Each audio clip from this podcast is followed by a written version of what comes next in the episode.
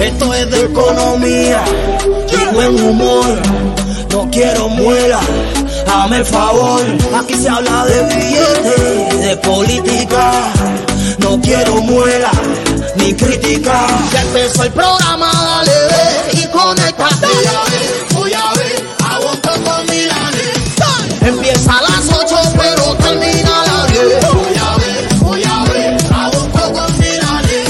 Para tu negocio de lo que está buscando usted. Voy a ver, voy a ver, aguanto con Milanes. Aquí se habla de billetes, de política, no quiero estrella. Voy a ver, aguanto con Milanes. Mucha gente ha dado la vida por la libertad. Cada cual denuncia según su posibilidad. Unos con números, otros con canciones, con imágenes, videos de la pura realidad.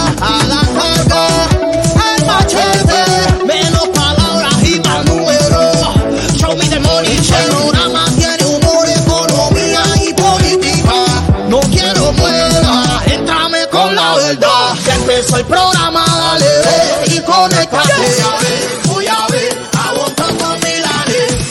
Empieza a las 8 pero termina a las 10. Voy a ver, voy a ver, aguanta con Milanes. Un socio para tu negocio de lo que está buscando usted.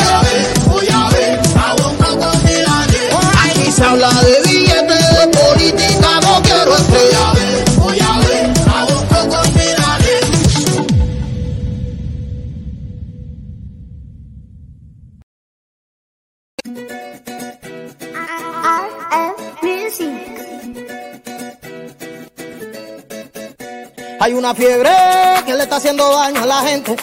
Cada vez la cosa está madura, vívela tú mismo para que nadie te lo cuente. A fulanito le subió a 43, a mi vecino le subió a 45. Es que la fiebre va subiendo a 50, 70. ¡Ño! ¡Qué clase brinco!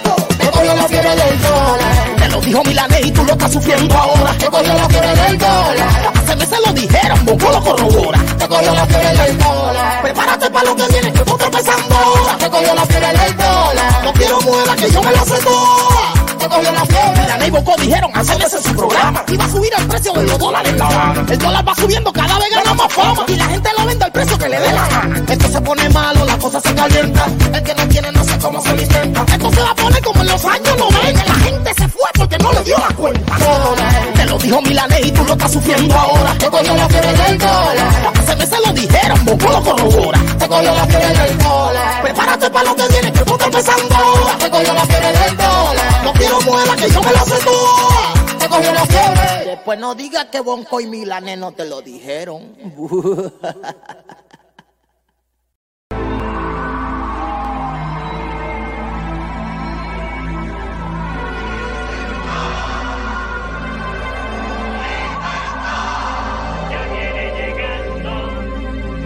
Que se lleven todo lo malo. Que se vaya, que se vaya. No aguantamos más los palos. Que se vaya ya. Porque el pueblo sufre y calla. Que se vaya, que se vaya. Que se lleven la metralla. Que se vaya ya. Resuelven todos los días. Que se vaya,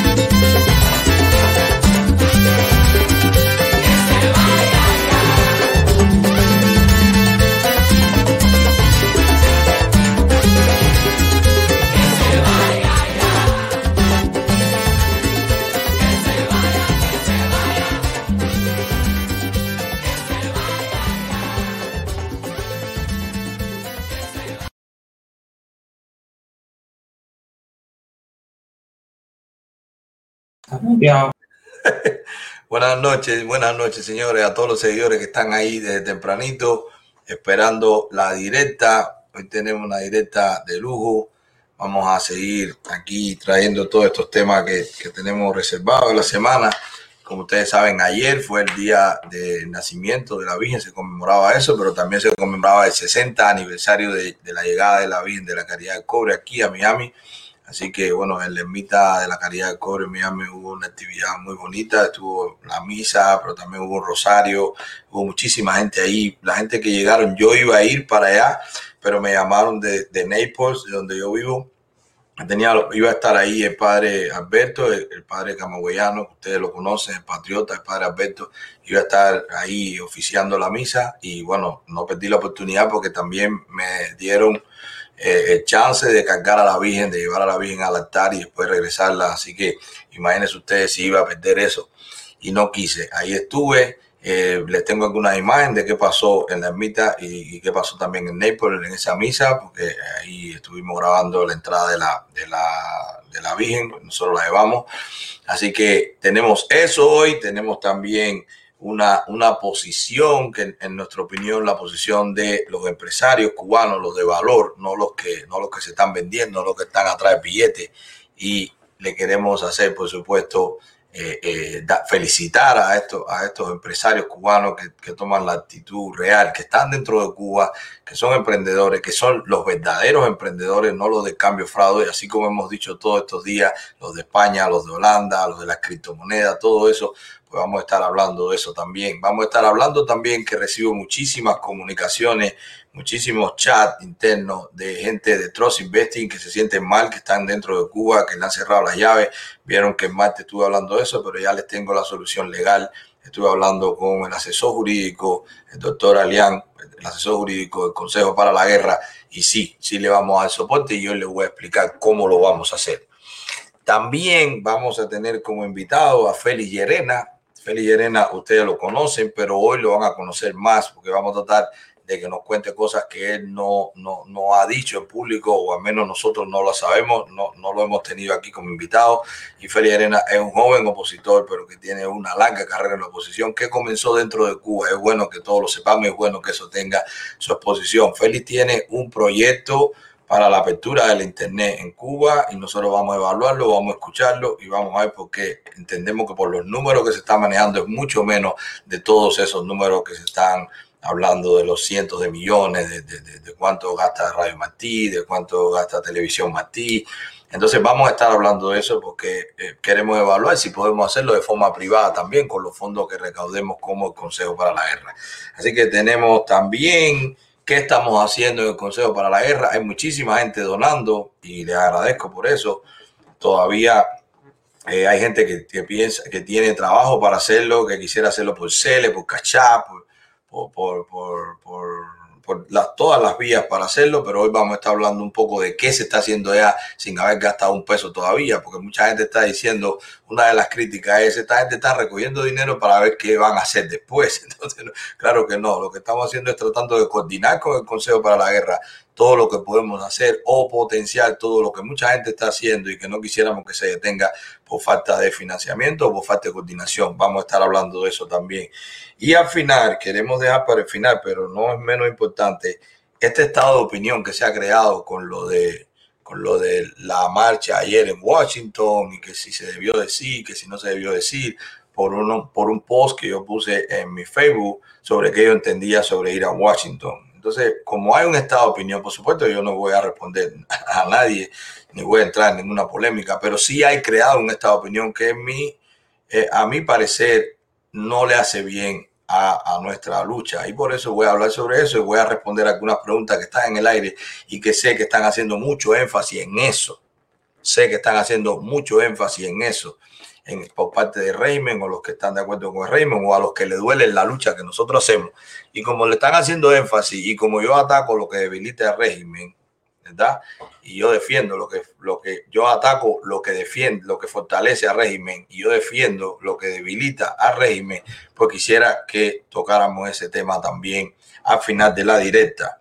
Vamos a tener también en Consejo para la Guerra, va a entrar Javier, Javier es un militar cubano, pero es un militar del, ejército de los Estados Unidos activo y que también colabora con nosotros con el Consejo para la Guerra. Y él va a hablar de su compañía de seguridad, de si se constituye en milicia, si no se constituye, dónde está, si es legal, si no es legal y cómo la gente se puede afiliar o cómo la gente puede entrar en ese tipo de entrenamiento psicológico, físico, militar. ¿Y para qué? Para que la gente siga, los que, los que no le interesa si es legal o no, los que le interesa si es legal vean que nosotros no vamos a hacer nada ilegal, pero sobre todo para los que todavía están dudosos y todavía creen en algunas acusaciones de adversarios, porque al final son adversarios, ¿ok? Que, que puedan estar diciendo todavía que es eso ilegal, que es eso una locura. Bueno, vamos a estar hablando de eso también. Así que ahora, como siempre hago, que yo quería que estuviera también el Coqui hoy, pero siempre lo coge el Engue, voy a saludar un poco de que, eh, de que a todos los que están conectados. Bueno, ahí tienen Javier Bermúdez, señores, Javier Bermúdez, Javier Popotov, el hombre que está impulsando que la lucha así pudiera ser más efectiva si, si usan en vez de en vez de Molotov, el Popotov. Javier, un abrazo, mi hermano, y gracias por todo tu apoyo. Tiene Enrique Ricardo, está Marili Fonseca, está, bueno, hay uno que está en árabe ahí que no sé cómo se dice, está P Plástica, bueno, esperemos que sea la playa o la muñeca plástica, o la plantada plástica, a ver Fajardo, está Maribel Pérez, está Leandro Domínguez, muchísimas gracias Leandro, está María Laguna, está Jorge Marrero, está Iván Rivero, Mercedes Fuentes, Eliezer Rodríguez, Adriano Lorenzo 238, María Ferrer, Odalis Levi, cuánta gente, señores, Flor Ángel Porto, está Blanca Isabel, está Arnaldo Benítez, está Boris Loriga o Loriga, está Humberto Giraldo, está el Machete, el Machete está en talla, tiene buen nombre, me gusta, está Boris Loriga, está Frank, está Emily Jaro, está Dariel Castellano, está Abel Negrín Falcón, está Marily Fonseca, Tony de León, Michelle Bocor, está mm, Alberto, Alberto, miembro del canal, Albertini, un abrazo, mi hermano. Qué bien, qué bien que te veo por aquí también hoy. Como siempre, Giovanni Quesada, disculpe, dije Giovanni, el apellido me salió, Estalia Sea Bosque, Irina Lanza, 101% cubano, Dailín Quesada, Cosas Tuyas de República Dominicana. Vamos para allá, vamos pronto para allá, que ya estoy extrañando mi mangú, estoy extrañando mi salami Estoy extrañando mi cervecita presidente vestida de novia. Señores, estamos de Jorge Pérez, Alberto Ramírez, Fan Cruz, María Rojas, está Leonardo Leo, Loani WP. Señora, ayúdenme con los nombres. Lada 2107, está 100% Gusano, está película en español, Xiomara Hernández, Carlos Javier, un un cubano en Rusia, te lo contó.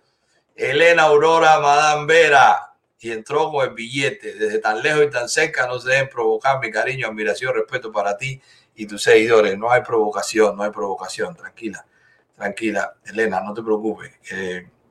estamos en una lucha muy seria para caer en provocaciones. Champion, Arturo González, José David Flores Villamil, Rafael Ortiz, Josmani Estrada, Jorge Pérez, Radamella, de Oscar Libán, Martín Aquino. Señores, muchísima gente. Vamos a compartir la directa, señores, que vamos a, como siempre, entregarle este contenido que nos preparamos y que lo hacemos con tanto cariño para ustedes. Vamos a, sí, el Coco estuvo preso ayer desde las, de las 9 de la mañana hasta las ocho y media de la noche. Claro que estuvimos en contacto con él y, y supimos eso. Eh, está en sus redes sociales todo lo que pasó. Ustedes saben que el Coco hace un reporte desde que sale de la cárcel, dice todo. Yo no sé cómo eso de pirro se juegan con el coco, porque él lo dice todo inmediatamente que sale, nos da un parte de todo lo que pasó. A ver, Gil, métele, métele, así mismo. Eh, bueno, allá ya la gente está. Lara Robaina, muchísimas gracias a todos, señores. Niurka Artigas, Niurka, ¿qué tal? Hace rato que no hablábamos. Muchas gracias por estar aquí con nosotros. Moto 7326, Dariel Castellano. Señores, vamos a, vamos a, vamos a ir a un comercial y vamos a regresar ya inmediatamente con las experiencias que tuvimos ayer en todas en las misas que estuvieron por alrededor del mundo. vimos gente que fue a misa en Italia con la caridad de cobre, una posición del Parlamento italiano que van a presentar, bueno, como una moción o algo así para eh, que se desconozca el gobierno cubano o se reconozca la represión del gobierno cubano, del régimen, a, los cubanos que están en la isla, a nuestros hermanos. Felicito a toda la gente que está por allá. Algunos no quiero decir su nombre, pero tengo contacto directo y sé que están haciendo tremendo trabajo. Estaban en Roma y recibí los videos, recibí todo. Eh, Vamos a estar hablando de eso, de toda la actividad en España. Vimos, vimos qué pasó en Madrid, que, estuvieron tratando de ir a la misa, pero ahí estaba Lázaro Mirel, estaban los embajadores cívicos. Hay un embajador cívico cubano que tiene algún problema, parece que pasó, ahí hubo algún altercado con alguien después que salió de la misa, de la actividad por la caridad de cobre. Pero alrededor de todo el mundo y en Cuba también estuvieron reportando que hubo algunas parroquias que no permitieron que saliera que sacaran la Virgen a hacer la procesión, pero ellos hicieron su misa y, fue muy difícil parar eso. La caridad del cobre, así como dijo el Papa, es la llave de las puertas de todos. Ayer era su día y me parece que como mínimo era un poquito imprudente hacer cualquier cosa que no fuera dedicarle ese día, que es un día al año, a la patrona de Cuba, que es la caridad del cobre, regresar nuestro rostro ayer. Le voy a dar mi testimonio sobre esa misa sobre la misa de San Arne con el padre Alberto. Vamos a ir un comercial y vamos a regresar. Bicicleta Fernández eso es lo que hay. Bicicleta. ¿Dónde está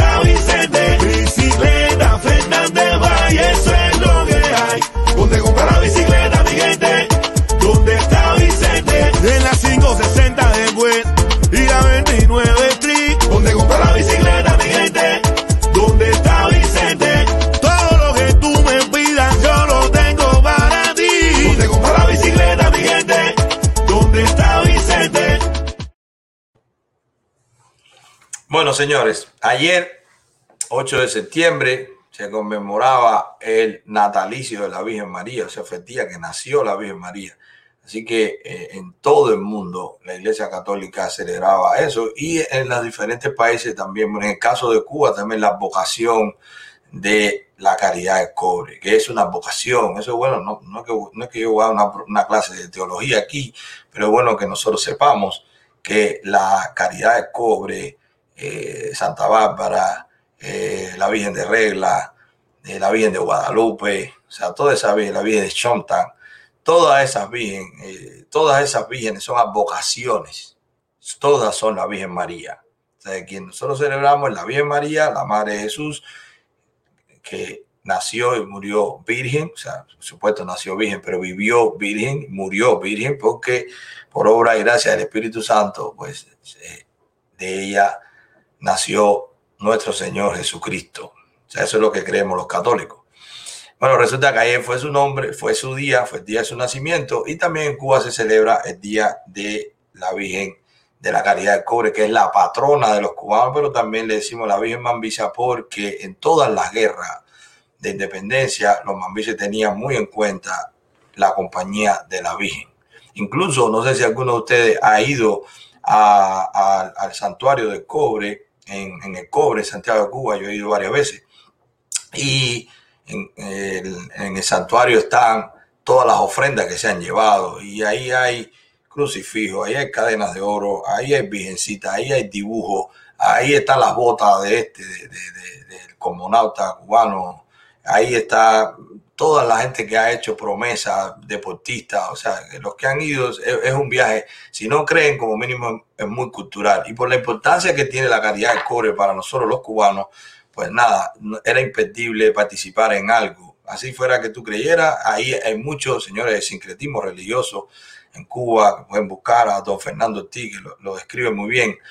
El sincretismo religioso, la Virgen de la Caridad del Cobre es Ochum, para los que siguen la regla de Ocha. Y, y, bueno, pues la gente va también, los que siguen todas las religiones afrocubanas, pues van también a... Y fíjense qué pasa con la Virgen, por eso es lo importante de la Virgen María.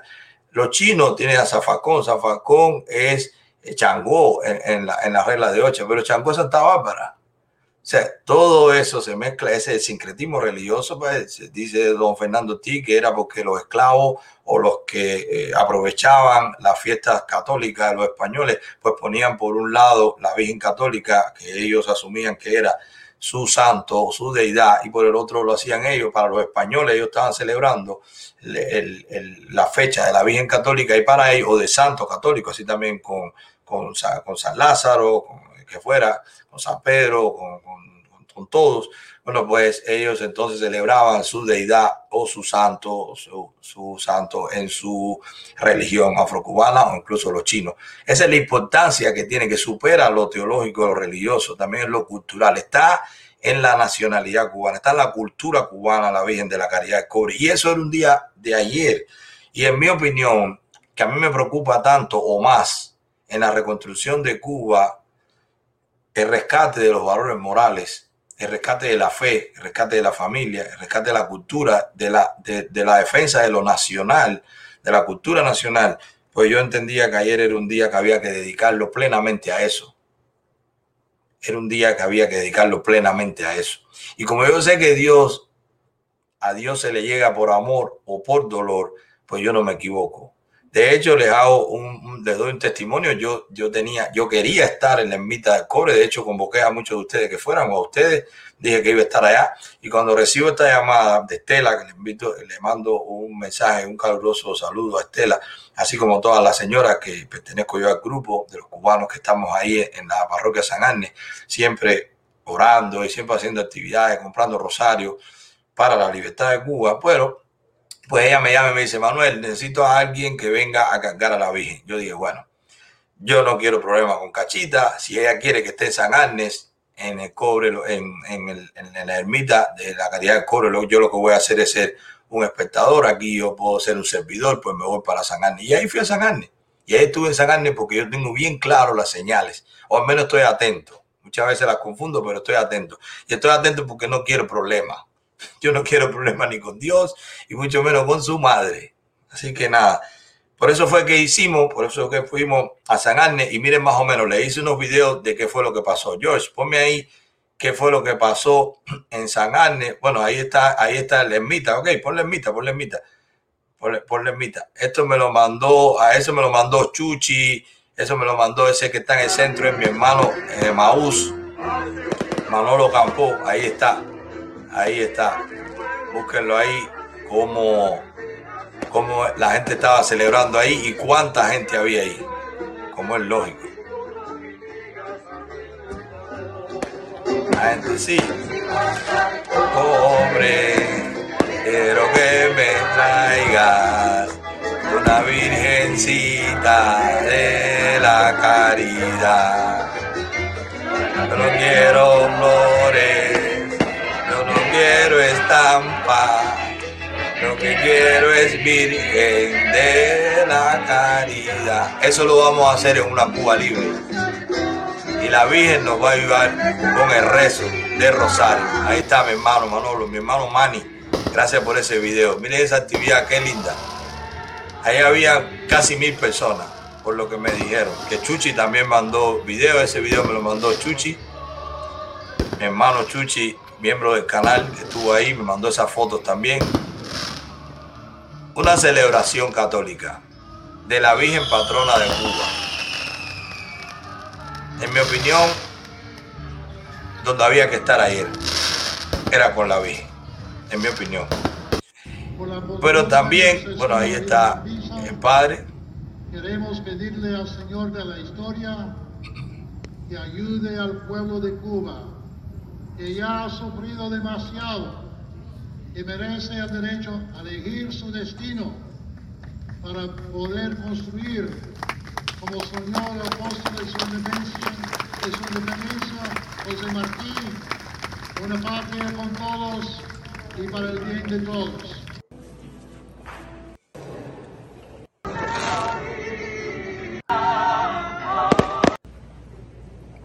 Bueno, ese fue en, San Agnes, ahí, como es lógico, no, está, no es un lugar que haya tantos cubanos.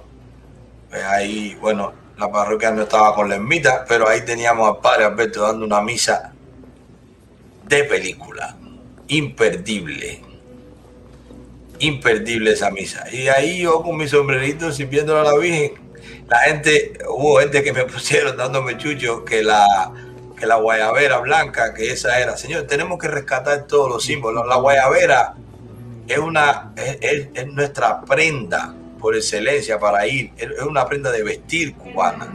Incluso se, se, la disputan los dominicanos, los panameños. Así que para nosotros no puede ser ninguna vergüenza que porque los esbirros usan la guayabera blanca o porque Díaz Canel usa la guayabera blanca, porque los asesinos, los chivatones usan la guayabera blanca, no se la vamos a regalar. Yo quiero rescatar la guayabera, yo tengo mis chacabanas dominicanas, yo tengo mis guayaberas panameñas, yo tengo mi guayabera cubana, ese es cubana, ese es de lino, y por supuesto, cada vez que vaya a mis actividades de la iglesia, pues una norma es, es ir vestido así, con una camisa blanca, porque no voy a llevar mi guayabera de lino, aunque la gente diga, de chucho, ese es cosa viejo, ese es chivatones. No, no, no, no, no le podemos regalar los símbolos a ellos, los símbolos de los cubanos, no de ellos. Bueno, señores, ahí el padre Alberto eh, estuvo hablando. Yo no sé si te mandé fotos, George, mía con el padre Alberto al lado. A mí me, me gustó mucho la misa porque en la misa él habló de dos cosas. Primero, todo el mundo sabe, el padre Alberto está dentro de Cuba, en Esmeralda, en Camagüey, ustedes saben su posición. No, esa no es, esa es yo con la Virgen, pero hay una que estoy yo con el padre al lado. No sé si la tiene, si no yo te la mando. El padre, el padre Alberto no, no, nos habla, nos habló en la misa, en este caso, de cómo, de cómo, ¿verdad? De cómo hay que regresar los ojos a Dios. El padre Alberto decía, hay que regresar los ojos a Dios. Cuba o el pueblo cubano le viró los ojos a Dios. No está mirando a Dios. Ha perdido la fe ha perdido la fe. Y eso seguramente tiene que ver, seguramente tiene que ver mucho con lo que nos está pasando. Porque lógicamente que en Cuba hay ausencia de Dios. ¿okay? En los corazones de la gente. Dios está presente, pero la gente no todas no todas lo han asumido. Yo fui ateo hasta los 40 años. Ni, soy cura ni soy santo. Pero cuando lo encontré no lo suelto y trato de no decepcionarlo, que es lo que hago. George, ahí yo te puse la foto con el padre, pero el padre dijo eso, dijo, dijo eso, y eso me, me dejó impresionado, ¿okay? que dijera eso, porque tenemos que, dentro de nuestra guerra anticomunista, es regresar a la fe. Es que la gente crea, crean en lo que ustedes quieran, por supuesto yo soy católico y la que voy a promover es la religión católica, pero crean, tenemos que regresar a la fe, la fe es moral, la fe, la fe es ley, la fe es respeto, la fe es libertad. Así que regresar a la fe es importante en este cambio, porque no solo va, vamos a lograr hacer el cambio más rápido, sino que también vamos a lograr tener las bases morales para que cuando se haga el cambio sea más fácil la recuperación. No hay libertad sin disciplina, sin civismo, sin moral, sin familia. No hay libertad, porque eso es caos, eso es anarquía. Por eso tenemos que hablar de eso y por eso tenemos que defender eso. Eso me gustó. Y estando ahí también con él, eh, eh, pensé mucho con la humildad que el Padre Dios sumisa, con la humildad que Él la dio, con la humildad que le hizo la homilía, con la humildad que saludó a todo el mundo. Estuvo fuera cuando terminó, un hombre cansado que estuvo todo el día viajando y preparando la misa. Bueno, pues ahí estuvo media hora, 40 minutos tirándose fotos, atendiendo a todo el mundo, riéndose con los niños, bendiciendo a los niños. con esa humildad, como, como dice en la Biblia, como dice eh, Lucas 14, 11, que dice, el que se enaltece lo humillarán. Y el que se humilla, si te enalteces, te humillarán. Y si te humillas, te enaltecerá. Y eso va para nosotros los soberbios, los que creemos que tenemos la rienda. Pero vamos a salir de ahí, vamos a salir de ahí porque van a pensar la gente que estamos dando una misa. Todo eso es recordando lo que pasó ayer. ¿Ok? Como era fue el día, pues yo los invito a ustedes a que lo busquen, los invito a los, que no conocen la historia de la Virgen María que la busquen, aunque sea Wikipedia, interésense. Yo los invito a que respeten, a que respeten a la Virgen, a la Virgen de la Caridad del Cobre. Yo los invito a que ustedes busquen, a que ustedes busquen mm, mm, qué siente el cubano por la Virgen de la Caridad del Cobre. Los invito, los invito a que lo hagan. Señores, pasando a otro punto, pasando a otro punto. Yo tengo muchísimas, muchísimas, eh, em, muchísimos cubanos que estaban en, en, en Trust Investing, que ahora se sienten engañados, que están haciendo grupos y me están contactando porque ¿qué pueden hacer ellos? ¿Qué pueden hacer ellos? ¿Mm? ¿Qué pueden hacer ellos con esto que le han cerrado todas las llaves? Yo sé que dentro de ustedes muchísima gente que, que tiene familiar en Cuba que tuvieron problemas con Trust Investing. Y resulta que a nosotros, que esta gente le está preguntando qué puede pasar con nosotros, cómo podemos defendernos. Nosotros estuvimos hablando, y esto es importante que lo sepan, porque lo vamos a poner. Vamos a colgar en las redes un documento donde todo el que esté dentro de Cuba, porque ya identificamos legalmente qué podemos hacer y si procede sí procede una acción legal contra Trust Invest y contra su ejecutivo. Sí procede. Y en Estados Unidos hay ejecutivo. Y en Estados Unidos hay publicidad. Y en Estados Unidos hay grupos. Y sí procede. Así que como procede, yo quiero que sepan los que están dentro de Cuba, porque me entran en un grupo y 40 quieren demandar, pero uno dice, vamos a esperar mañana, señores, no se desesperen. Entonces, como no podemos estar perdiendo tiempo, yo sencillamente voy a colocar un documento que ustedes lo pueden descargar y lo pueden firmar, lo pueden llenar con su general y lo pueden firmar. Y eso le va a dar la capacidad legal al doctor Alain, al doctor Alián, el asesor jurídico, el consultor jurídico del Consejo para la Guerra, de entrarle a esa gente sin que ustedes pongan un dólar y sin que nadie ponga un dólar, porque eso no lo va a pagar nadie. Eso lo van a pagar ellos porque son ellos los que hicieron el daño, son ellos los que robaron, son ellos los que se enriquecieron y después le cerraron las llaves, pensando que los que están en Cuba no tienen ninguna forma de defenderse. Ahí se equivocaron. Y se equivocaron porque yo ahora no me siento tranquilo ni me siento feliz. Yo no me siento feliz con que a los cubanos lo hayan engañado, aunque yo lo haya dicho un año y pico atrás. Aunque cuando yo lo haya dicho, la gente me diga, chivatón, eh, tumbaste un negocio. Ahora lo están viendo que no era así. A veces toma tiempo para que la gente vea tus buenas intenciones. A veces toma tiempo para que la gente entienda con qué compromiso o sinceridad tú haces algo, aunque te eches a todo el mundo en contra o aunque tus enemigos utilicen eso para desacreditarte. Pero yo no tengo problema con eso, porque lo mío es por legado. Como lo mío es por legado, pues yo hago lo que yo entiendo que sea correcto. Para eso está Dios, para que la gente se entere cuando se entere. Él es el que decidirá, porque el tiempo de Dios es perfecto. Así que los que están afectados dentro de Cuba con Trust Investing. Van a tener un documento, solamente van a tener que descargarlo. Lo voy a poner en mi grupo de Telegram para que sea más fácil para ustedes. Ustedes solamente tienen que descargarlo, lo firman, lo escanean y me lo vuelven y me lo envían a mí pues, en Telegram por privado. Y a todos, absolutamente a todos los que me lo envían, lo vamos a representar legalmente contra esa salta de delincuentes, que son los ejecutivos de Trust Investing, que lo que han hecho, para los que no lo saben, es que le han cerrado todas las llaves a los cubanos y ya no pueden hacer las principales operaciones. Así que ellos tendrán tiempo para devolver el dinero. Pues yo, creo que no es tiempo para ustedes pensar en darle tiempo a ellos que devuelvan, porque tenían que haberlo dicho antes de y decirle un plazo. Mira, se va a cerrar la operación, en este plazo te devuelvo tu dinero. Pero cerrar para ver qué dicen ustedes y que eso coincida con que suelten a Ruslan y que ya haya gente incluso amenazando a Ruslan y Ruslan lo dejaron solo en Cuba porque no tiene el apoyo de los que se llevaron el dinero y lo más seguro es que esté pelado después que estuvo preso tanto tiempo, pobre muchacho. Pues resulta que no están solo ustedes, sí hay una capacidad legal, nos tienen a nosotros, tienen esta plataforma que no se limita a denunciar, también actúa. El tiempo de las denuncias ya pasó, estamos en el tiempo de la acción. Y eso lo queremos hacer también.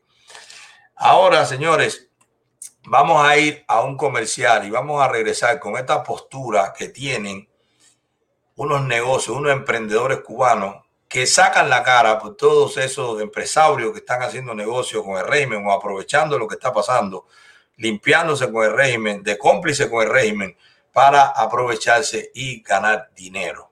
Entonces, como esta gente lo hacen valientemente, pues merecen también la exposición.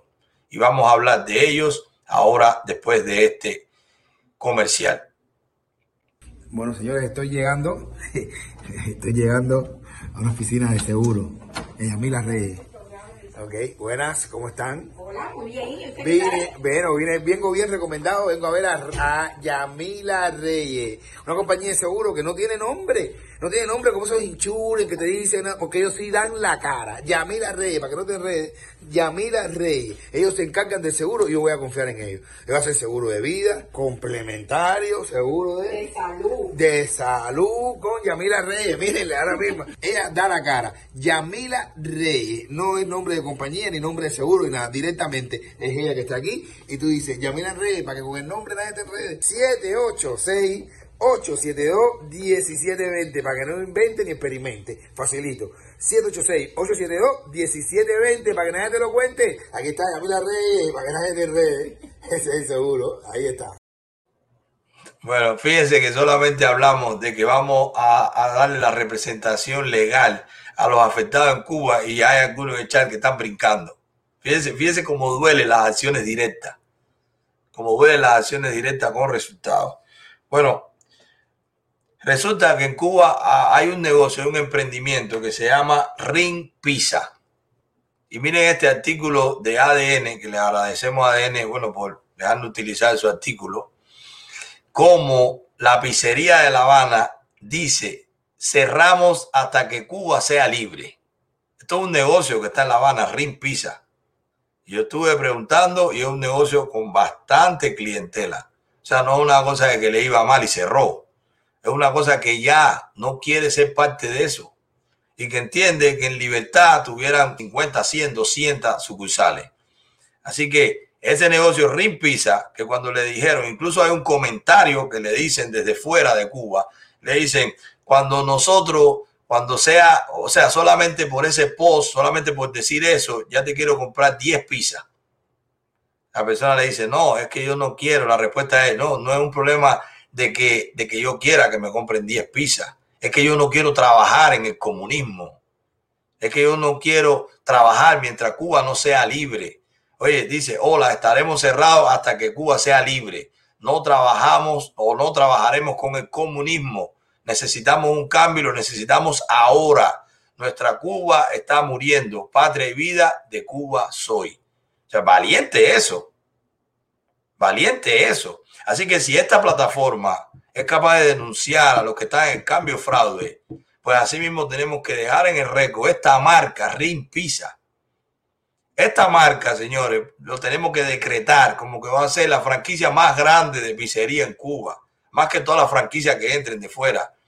Esta marca ya de inmediato tiene que tener el apoyo o debe tener el apoyo de todo el que va a invertir en Cuba o todos nosotros que querramos invertir en Cuba en un negocio que funcione. Lógicamente, si muestran que todo va bien y que da dinero, solamente con esta postura, en este momento que están persiguiendo a la gente, poner eso en sus redes y decir eso, vale la pena que nosotros lo mantengamos en nuestra memoria como una postura valiente, como una postura de un empresario sólido, que tiene moral, que no se presta para esos engaños del régimen. Así que ahí está, ahí está Ring Pizza. Recuerden ese nombre, hagámosle, dejémoslo en la memoria que esa postura hay que valorarla y esa postura hay que premiarla en un futuro cuando lleguen todas las marcas, cuando salgan los que se queden tapiñados con dinero del régimen a traer marcas de afuera, porque eso va a pasar. Los que tengan dinero van a comprar franquicia afuera. Bueno, la de nosotros, la de los cubanos, va a ser esa, Ring Pizza. ¿Por qué? Porque ahora, cuando había que hacerlo, dijeron, yo no hago negocio con comunistas. A mí no me importa si me compran 10 pizzas, 20 pizzas o 30 pizzas. A mí me importa que yo quiero ser libre. Y solo en libertad es que se puede ser próspero. Y ellos tomaron esa decisión y nosotros tenemos que apoyarla. Pero no sé si ustedes recuerdan este video de este barbero también, cuando dijo, yo no pelo, yo no pelo chivatones. ¿Ustedes se acuerdan de eso? Tú te lo pones por ahí, George. falta de respeto en decir mami chivo ahí. Tú eres un falta de respeto. Cierra la barbería. Yo no voy a cerrar nada. Te voy a dejar con la policía. Yo no voy a cerrar nada. Y vamos para donde tú quieras, para la policía. Vamos para donde tú quieras. Vamos para donde tú quieras. Vamos para donde tú quieras. No te quiero velar, la serie. Ay, ya. No te quiero velar, la serie. ¿Ustedes se acuerdan de eso? la policía, tú quieras. ¿Ustedes se acuerdan de eso? Ustedes lo vieron ahí. El barbero le dijo, yo no te pelo por chiva. Y no te voy a pelar, vete por otra barbería. Y el otro- Y el otro quería cerrarle, pero no te pelo por chiva. Esas son la gente que nosotros tenemos, esas son la gente que nosotros tenemos que apoyar. Esos son los negocios, no los que se plantean con traje, los que van a venir aquí con Biden, los que van a ir con la delegación de negocios, los que van a ir con Hugo Cancio, los que van a ir con el embajador de Holanda, los que van a ir con los negocios del... que señores, la foto esa que pusimos, estamos identificando una pila de gente y nos están mandando datos de una pila de gente que estaba en la foto con Pedro Sánchez y van a salir más videos con muchísima información de que estaban ahí ese día y se tiraron fotos con Pedro Sánchez de españoles que están haciéndole lobby al, comunismo cubano en España, pero que viven en Cuba, viven viajando, que tienen negocio con el régimen, pero muchísima información. Porque cuando ponemos eso aquí en la, en la, en la directa, ustedes nos empiezan a mandar información, nosotros nos retroalimentamos, ahí investigamos y ahí sale más contenido. Bueno, pues esa gente que ustedes lo ven con cuello y corbata, yendo a eventos, viendo, viniendo a hacer becas, yendo a España a decir que en Cuba hay una apertura, esos son el cambio fraude. Estos que están ahí, esos mambices, esos, esos empresarios que dicen, a mí no me interesa si gano o no gano dinero, pero mi negocio no lo quiero con comunistas. Yo no voy a pelar chivatones. Esas son la gente que nosotros tenemos que recordar. Y sí tenemos que premiarlo. Y así como combatimos a los que lo hacen mal, pues tenemos que premiar a los que lo hacen bien. Así que ese es nuestro comentario de los negocios cubanos de hoy para los cubanos es que Rin Pisa y este barbero valiente pues quedará en el récord de las redes sociales de que cuando hizo falta tuvieron una postura. No se dejaron vender, no se regalaron, no se torcieron. Tomaron el camino de la verdad, aunque es más difícil, muchas veces no se gana dinero, muchas veces se pierde dinero, pero ellos lo están haciendo bien y como lo están haciendo bien, nosotros vamos a premiarlo. ¿Ok? Así que vamos a ir a otro comercial y vamos a regresar, que no sé si está por ahí ya Félix Llerena, para que entre a la entrevista que le queremos hacer. Señores, vamos a compartir, vamos a compartir esto para que llegue. Ah, pero ahora lo que tenemos es Sony Tel. Bueno, pues ahí ustedes tienen a Sony Tel. Ustedes vieron ya, llevamos tres días con esta nueva compañía que está dando los servicios de telefonía tú eres un dueño de negocio, si todavía tienes el servicio de telefónico analógico, todavía estás con teléfono analógico, con las telefónicas tradicionales, te estás pagando muchísimo dinero. Tú tienes que llamar a Sonitel para que Sonitel te mantenga tu mismo número, pero también te dé todos los servicios. Vas a tener una recepcionista virtual, vas a tener, vas a poder comunicarte con tus clientes por mensaje automático que tú lo puedes predeterminar y cuando te llamen ellos lo reciban, vas a poder grabar la llamada, vas a poder enviar y recibir fast desde tu computadora, vas a tener una aplicación donde recibes todo, todo eso con Sonitel, contarás con, eh, vas a enviar y recibir eh, llamadas también que tú puedas grabar, vas a saber lo que están hablando tus empleados si hace una central telefónica, así que lo que tienes que hacer es todo eso es manteniendo tu número. O sea, no es que vas a sacar un número. La gente dice, no, pero yo no me puedo cambiar porque si, porque si pierdo mi número ya está en todas las tarjetas, ya está en todos los flyers, ya está en la, en la web. No, no, no, no. Todo eso con el número que tú tienes ahora. El único cambio, el más importante, es que vas a ahorrar billete. Por eso tienes que pasarte ahora para Sonitel. ¿Qué vas a hacer? Te vas a comunicar sonitel.com o también vas a llamar a estos teléfonos que tienes aquí, 833-966-4835. Así que señores, no dejen pasar esta oportunidad. Nosotros lo recibimos porque es una opción para los pequeños y medianos empresarios. Ahí tienes tu plataforma para comunicarte. Es una plataforma virtual, tiene teléfono de voz VoIP. Así que solamente con internet ya lo vas a tener manteniendo tu número y teniendo todos esos servicios adicionales y ahorrando dinero. ¿Quién no lo va a hacer? La gente tiene miedo de llamar a esta hora porque tarde, piensan que no están. Estamos viendo que lo que hacen es ya es ir a la página y visitarla. Eso es lo que ven los registros de Sonitel. Llama ahora, pruébalo ahora. 833-966-4835. Llama ahora, te vas a comunicar con un ejecutivo y te va a dar tu solución o te va a hacer una cita para evaluar tu negocio. Así que llama ahora mismo a Sonitel 833-966-4835. George, vamos a ver si tenemos por ahí a Feli. No sé si ya entró. No sé si. No sé si. No sé si va a entrar ahora. Denme un segundito. Vamos a comunicarnos con Félix. que no lo vemos por aquí.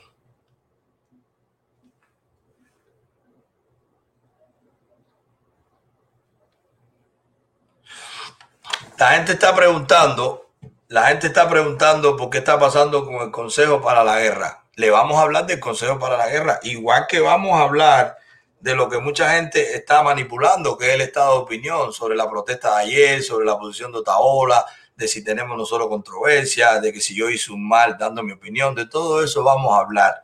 Pero vamos, vamos a desarrollar la directa, señores. Ustedes quieren ir directo a lo que ustedes quieren oír. Yo también quiero que escuche estas cosas. Así que vamos, estése tranquilo que tienen, que dice Manolo Vino más chin, dice que estoy amarillo. La gente dice que estoy amarillo también. No, señores, no es que esté amarillo, es que tengo un t-shirt que está, que está, que es amarillo y nada, ¿cuál es el problema con eso? Eh, no se preocupen, señores, no se fajen con nadie en el chat, porque al final ustedes saben que nosotros, que nosotros, eh, eh, después al final cuando abrimos la, el chat, pues nadie entra. A la gente le gusta llegar, a la gente le gusta crear la situación, crear controversia, pero al final no entran cuando nosotros decimos entra ahora y habla. Muchas gracias, José Inver, por eh, hacerte miembro del canal. Bienvenido a la gente del canal, a la gente, a la membresía del canal. Es mañana que les voy a hacer su directa, es mañana viernes que les voy a hacer su directa. No pude el miércoles, no pude ayer porque estaba en la celebración de la Virgen y ustedes también. Muchísimos de ustedes me llamaron y me mandaron mensajes, me mandaron fotos.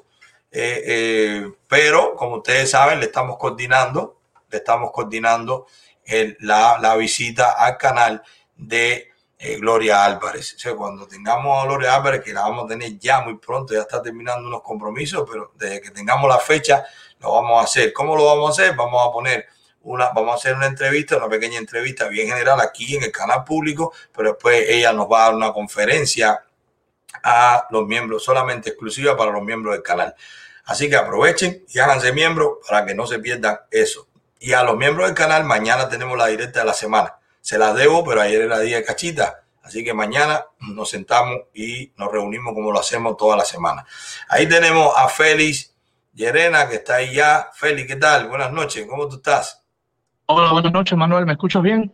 Te escucho bien, pero está frisado, como que el internet no te funciona muy bien. Déjame, déjame ver si soluciono eso enseguida. Mira a ver, mira a ver. Félix. Bueno, señores, vamos a prepararnos para conocer a Félix Llerena. Muchísima gente ha visto a Félix Llerena solamente eh, como su activismo, como miembro del Consejo del PDP, como miembro del Consejo para la Transición en Cuba, como miembro de esta organización de los jóvenes en la OEA, con muchísimo activismo fuera de Cuba, pero Félix tiene una historia de antes. Ahora sí te ves mejor, ahora te ves mejor. Félix, ¿qué tal? Ahora, ¿Cómo estás? ¿Me escucho bien ahora? Sí, te escucho bien, pero la imagen está, está como que donde tú estás no hay mucho internet. No sé si estás en un lugar que no, que no tiene mucho, mucha imagen, pero está bien. Vamos a comenzar así, se frizará un poco. Ahora está mejor, ahora se va mejor. Bueno, ya hay gente que te reconoce, que está diciendo que te, que te conoce de Twitter. Tú eres bastante activo en Twitter, tienes una cuenta bastante grande. Yo tengo el honor que tú me sigues también. Nos seguimos mutuamente. Así que por ahí estamos conectados. Félix, mira, hoy yo quisiera que Mm, primero darte la bienvenida a nuestra plataforma.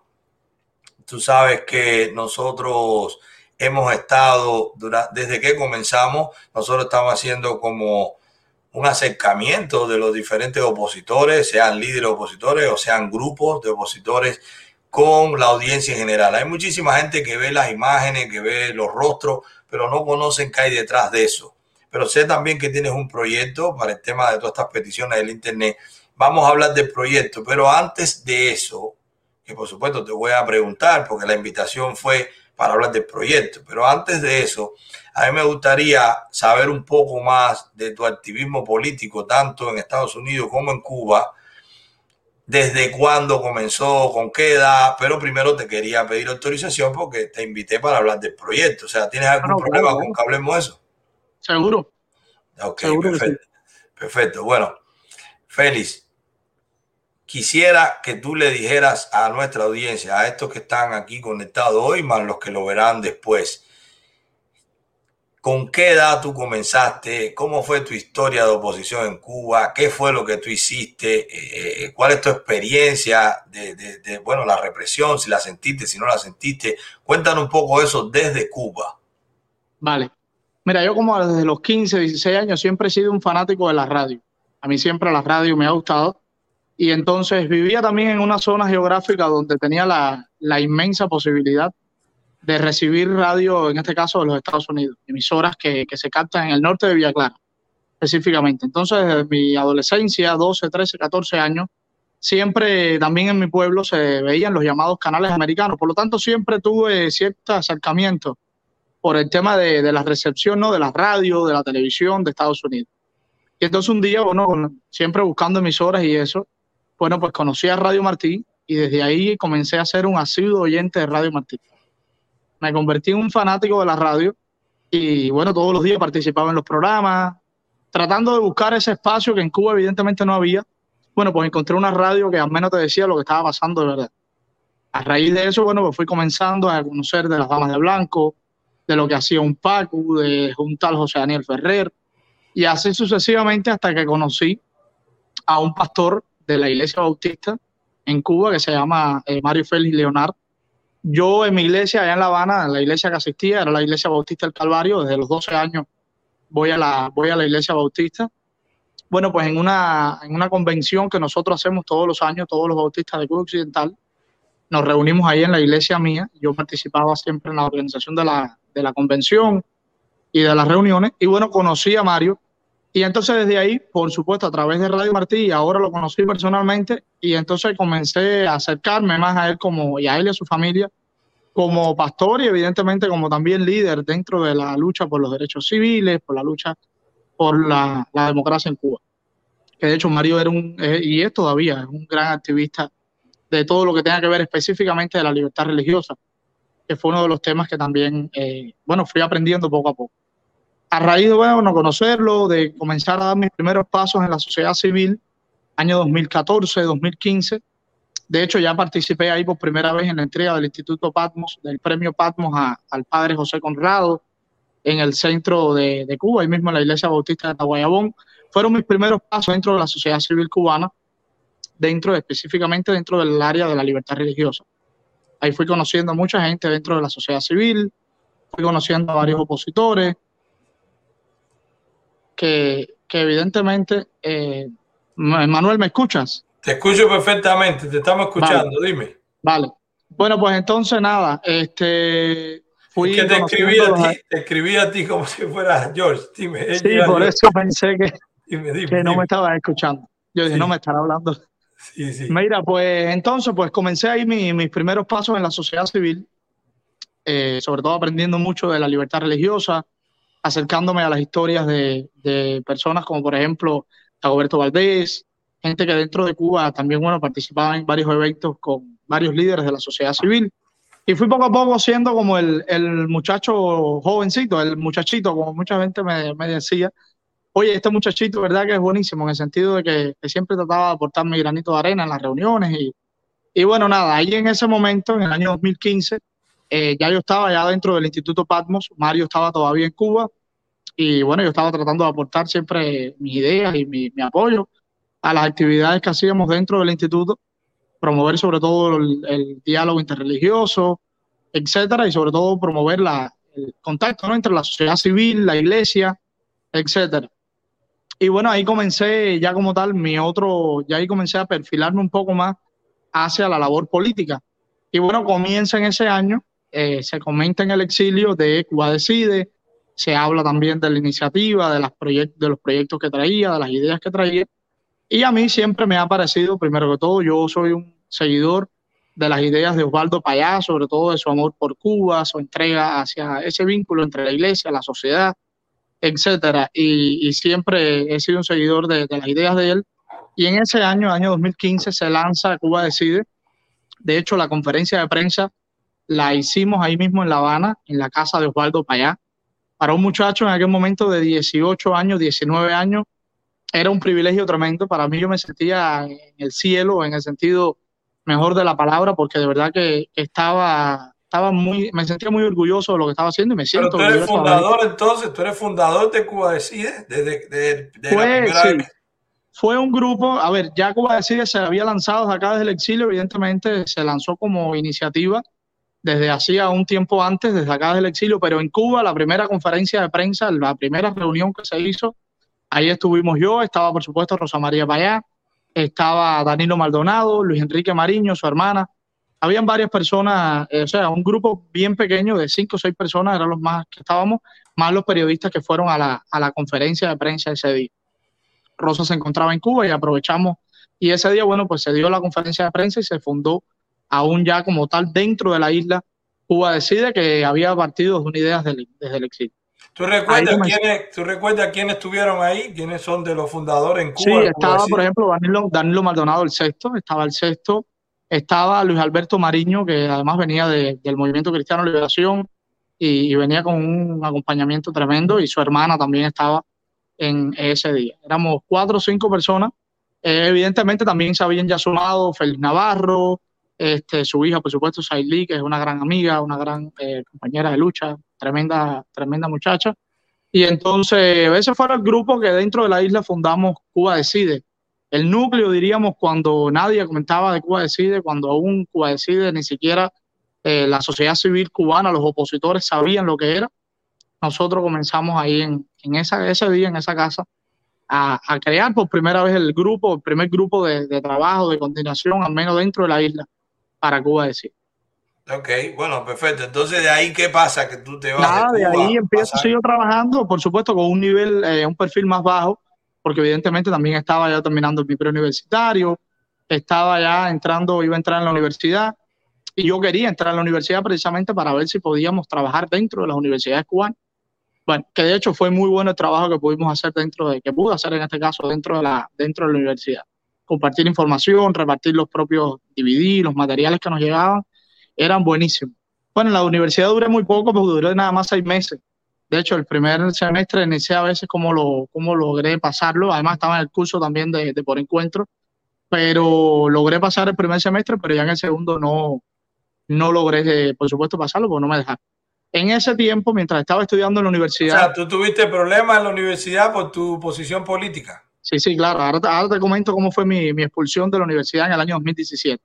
En ese momento, la sociedad civil acá en el exilio, el, el exilio, varios líderes acá, la Fundación Rescate Jurídico, eh, también la Universidad de Miami, estaban organizando el encuentro, bueno, es el Seminario para la Democracia en Cuba. Era un evento que existía varias veces, creo que eran todos los años o a veces varias veces en el año, donde se buscaban varias personas dentro de la sociedad civil cubana con un perfil más bajo, evidentemente, para que los dejaran salir del país, para que no estuvieran tan marcados, cosa que no les prohibieran, en este caso, salir de Cuba. En este caso salí yo, salieron varios jóvenes dentro de la isla que estaríamos, estaríamos trabajando ya en la sociedad civil, pero en una, un perfil más bajo. Y bueno, de la mano de la Fundación Rescate Jurídico que dirige Santiago Álvarez, eh, también de la Instituto, del Instituto Cubano de Estudios Cubano, del Instituto Cubano y Cubano Americano de la, de la Universidad de Miami, la Casa Bacardí, bueno, logramos salir de Cuba, un grupo de 42 eh, jóvenes en su mayoría dentro de la isla y logramos venir a Miami por primera vez. Aquí estuvimos casi 15 días recibiendo clases buenísimas desde tasación, historia de Cuba, historia universal, derecho, eh, muchísimas, de verdad, un complemento informativo muy bueno. Yo estaba aún dentro de la universidad, tenía 20 años ese, en ese momento. Y nada, de verdad que fue una experiencia tremenda conocer a esta, a esta otra historia, ¿no? Que en Cuba, por supuesto, está negada y que en Cuba no conocemos. Conocer a los patriotas, conocer al exilio histórico, están mencionados en Cuba, por supuesto, con palabras negras. Y bueno, después de esos 15 días acá en Miami, partí a Washington a estar en el Congreso, a denunciar en el Congreso las violaciones a los derechos humanos, la situación en Cuba, tanto de la libertad religiosa como también lo, la, eh, la, situación precaria en derechos humanos, en democracia, en índices que, que, en aquel momento se estaba estudiando el cambio de política de los Estados Unidos para Cuba, ya estaba la administración Trump, y entonces se estaba estudiando qué se quería dejar, qué se podía quitar, y bueno, nosotros trajimos nuestras recomendaciones dentro de la isla, evidentemente poniendo, por supuesto, en primer lugar los derechos humanos, la libertad y el fin de la dictadura, que eso es fundamental. Es, eso era perteneciendo, eso era como Cuba Decide, ¿tú asististe a eso o tú como No, nosotros hicimos, a ver, fue una gira que hicimos varios líderes de, como te decía, dentro de Cuba que vinimos para acá. Solamente subimos a Washington dos personas de los que venimos, de los que vinimos de Cuba. Solo, solo estuvimos en Washington dos personas, los demás sí siguieron acá en Miami bueno, evidentemente unos regresaron a Cuba, otros decidieron quedarse. Eh, yo y otro pastor de Camagüey, yo y un pastor de, de Camagüey, fuimos a, Washington.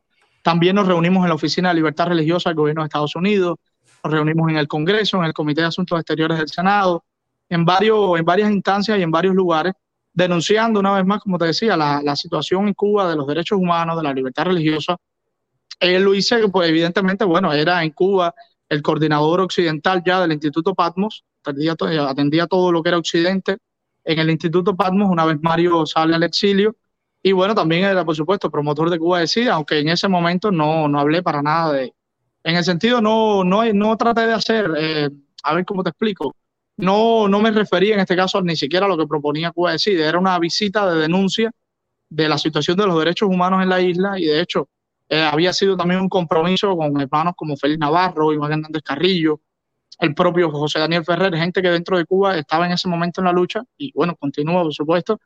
Eh, bueno, tratar de denunciar las, las mismas eh, informes, los mismos de, las mismas denuncias que ellos me enviaban, tratar de llevarlas a estas instituciones y a estas instancias, y en un momento tan clave como era ese, como era el cambio de política hacia Cuba que se estaba estudiando en ese momento. Bueno, pues yo regresé a Cuba, bueno, después de ese viaje de 15 días en Washington, no llegó ni a los 15 días. En total en Estados Unidos estuve 24 o 25 días. Este, regresé a Cuba, bueno, desde que regresé, eh, arrestado en el aeropuerto, fue lo, lo, mejor como terminé. Ese fue el, el, mejor trato que me dieron. ¿El recibimiento fue ese? Preso. Sí, ese fue el recibimiento, arrestado por supuesto en el aeropuerto. De hecho, logré salir del aeropuerto porque a, como a las nueve y media, diez de la noche, el Departamento de Estado en este caso la oficina también de, de libertad religiosa de, Estado, de Estados Unidos, el Departamento de Estado de Estados Unidos, emite un tuit que decía, bueno, que estamos, condenamos la retención del estudiante Félix Llerena. También eh, hubo varios pronunciamientos de acá desde el exilio y también hubo pronunciamientos de la Comisión de Libertad Religiosa de los Estados Unidos, o sea, del Departamento de Estado y de, y de la Comisión de Libertad Religiosa del Gobierno de Estados Unidos sobre mi retención en el aeropuerto. Después de eso, yo creo que logré salir por eso, porque hubo mucha presión internacional y evidentemente ellos, además ya, ya estaban preparados, yo había anunciado que ese día regresaba a Cuba, por lo tanto los tenía preparados, es decir, les, les dije muy claro, mira, yo voy a regresar y a tal hora cuando, en Cuba, en, en, muy un momento, en un momento que tú sabías que podía ir preso si regresaba, no, yo sabía, tú yo fui regresar. Cuba, mira, te digo una cosa, Manuel, cuando yo llegué aquí por primera vez, mucha gente, pero créeme, muchísima gente me dijo, Feli, te quedas, quédate, no seas bobo. De hecho, tú estás joven aquí, eh, etcétera, acabas de llegar, tienes 20 años, eh, no te, o sea, si regresas para Cuba, estos criminales van a acabar contigo. Y digo, mira, yo eh, estoy, ya te digo, cuando decidí dar el paso de, de empezar esta lucha por los derechos civiles, por la libertad del pueblo cubano y aportar mi granito como cubano más a lo que a la situación y tratar de lograr un cambio en Cuba, yo sé y estoy preparado porque sé que eso me iba a ocurrir. Y créeme que muchísima gente me dijo, oye, Félix, quédate, etcétera. Bueno, pues regresé a Cuba y evidentemente cuando, cuando puse un pie en el aeropuerto, ahí estaba esperándome la seguridad del Estado. De hecho, mi registro, Manuel, el registro mío que está en digital, el que aparecía allí cuando tú enseñas tu pasaporte, en cuanto pones un pie en migración, estaba parpadeando rojo. Ya yo desde ahí ya sabía que aquello iba, iba mal. Y además yo, yo lo esperaba, ¿no? Pero, yo sé de eso, yo sé eso un poquito. Bueno, Cuando llegué, aquello empezaba, aquello empezó a parpadear en rojo y, y, evidentemente varios agentes de la seguridad del Estado, por supuesto, vestidos de civil, alrededor mío bien, bien preocupados. Había un despliegue policial enorme y de verdad que había un operativo. Me estaban esperando con honor. En mm. fin, ahí me pasaron a meditación, me quitaron todas las cosas que llevaba, hubo casi cuatro horas o cinco, cuatro horas y media casi de requisia de hecho, los pantalones y todo me los revisaban. En fin, eso era como. A ver si traía radio, a ver como, si traía algo. Bueno, no, es que me decomisaron todo. Me decomisaron todo. Yo llevaba varios equipos, de, en este caso, radios de onda corta, totalmente legales en Cuba, pero por supuesto, evidentemente en Cuba, todo lo que está en contra de ese régimen es ilegal.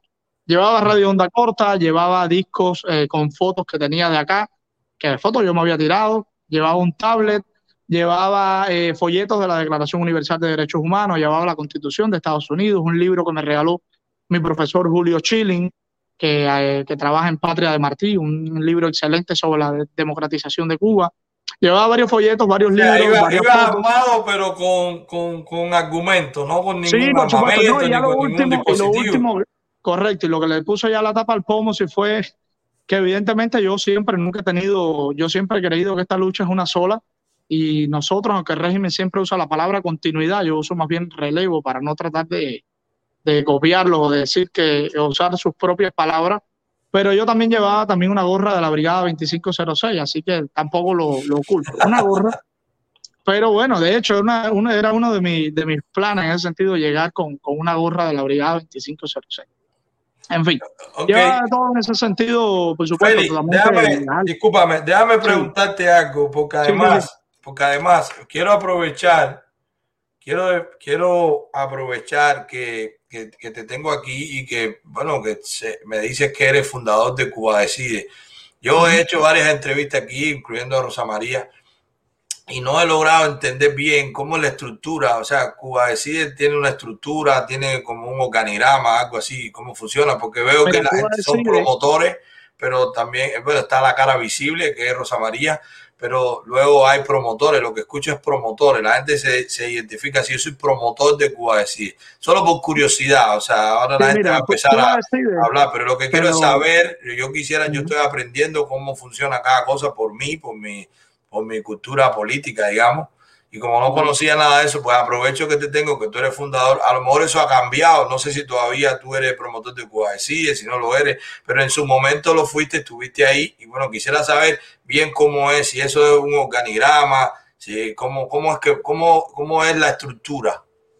Sí, te explico. Cuba decide, al no ser un partido político, ni ser tampoco a su vez un movimiento político, sino una iniciativa ciudadana que defiende, bueno, el derecho de todos los cubanos a decidir entre, evidentemente, si quieren vivir en un sistema democrático, plural, justo, o una dictadura totalitaria y comunista. Que yo creo que eso no hubiera que preguntárselo a los cubanos, y de hecho, por eso es que también he ido poco a poco moldeando y madurando mi- mis ideas políticas.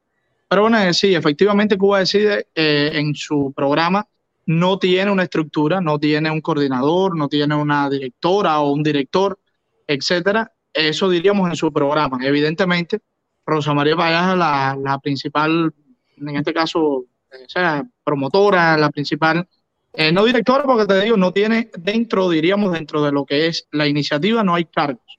O al menos eso era cuando yo estaba. No sé si ahora si ya hay cargos o hay directores o un consejo coordinador o no sé cómo, cómo se hará ahora.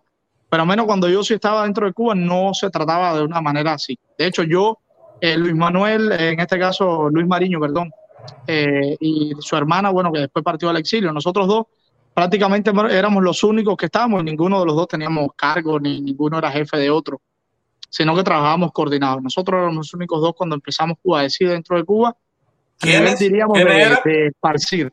¿Quién era? Le- Mariño, eh, no sé si sabes cuál es, es violinista, vive actualmente en Argentina.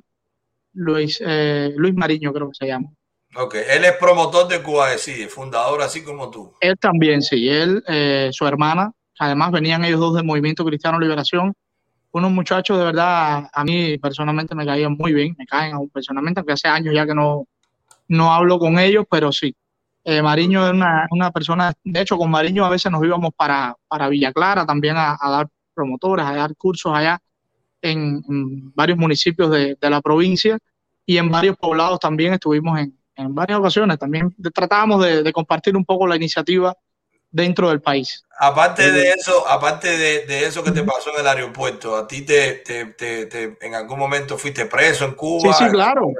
No te digo que era el recibimiento, nada más fue algo sencillo. Ya de ahí, eh, como por la noche, como te decía, casi las 10, 10 y media de la noche, eh, ya mi mamá había avisado, mi mamá había avisado acá a Washington, porque yo le dije a mi mamá, le hice así desde, desde afuera del aeropuerto, porque ella tampoco podía entrar, porque evidentemente había problemas. De hecho, yo fui el último en salir de- del aeropuerto. Al otro día estaba citado para la policía. Ese mismo día en el aeropuerto me dijeron, mañana tienes que estar a las 2 de la tarde en la unidad de policía de, de Encrucijada.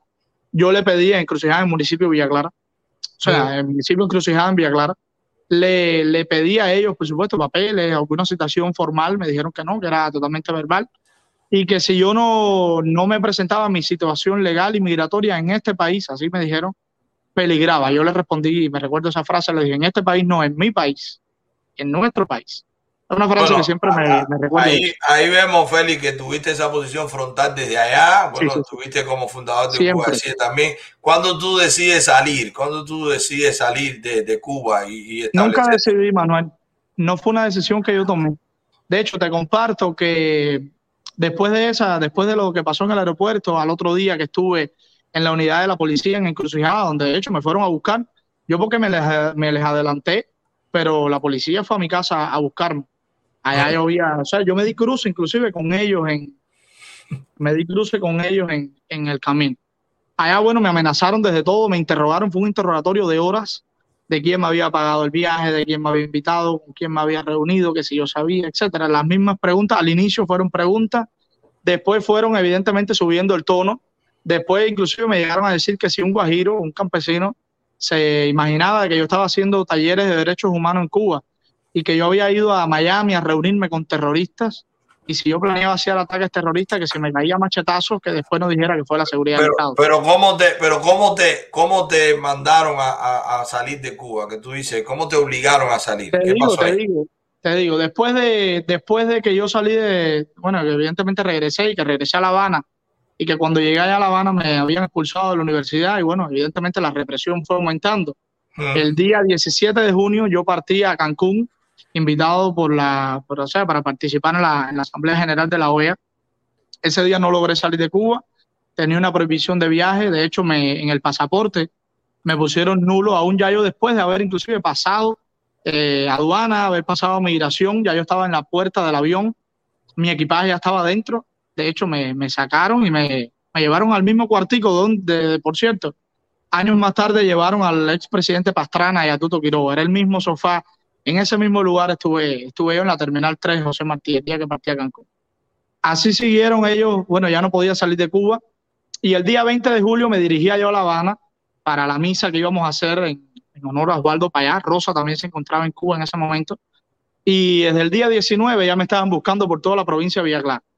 Mm. Yo estaba en ese momento en casa de mi mamá, aunque yo vivía en La Habana, estaba siempre visitaba bastantes veces a, a mi madre. Y como ya no estaba, o sea, ya no tenía la obligación de estar en La Habana por la universidad, o sea, mi padre estaba allá, pero ya yo no, no estaba estudiando, pues me quedaba bastante tiempo en casa de mi mamá. Bueno, el día 20 de julio me arrestaron. De hecho, anda ahí varias denuncias, por supuesto, de- desde ese día. Eh, me arrestaron y ahí es cuando me, me anuncian que estoy esperando juicio. Juicio tres meses después de yo haber entrado en Cuba. Juicio sin yo estar prácticamente haciendo, bueno, los talleres que siempre hacía de derechos humanos en mi casa. Que eso ellos, evidentemente, sé que les caía bastante mal. Y ahí ellos aumentaron ya la, la parada, me abrieron un caso. Un caso porque según ellos, decía que yo en las memorias, memorias que todas me confiscaron en, en el aeropuerto y que de hecho escribieron todo el contenido que traía esas memorias. Eh, de hecho, están en, lo- en los papeles de, de la propia decomiso de aduana. Yo también había aplicado, utilizando de hecho lo- los métodos que me había comentado el abogado, que de hecho co- coincidimos con él hace unos días, el abogado Santiago Alpizar, Sí, sí. yo reclamé a la aduana provincial. eh, yo sabía que no me iban a devolver nada, pero tenía, como me decía Santiago, oye, que te den un papel de que ellos te decomisaron eso. Bueno, eso al final me sacó la campana. Y ahora te voy a compartir por qué.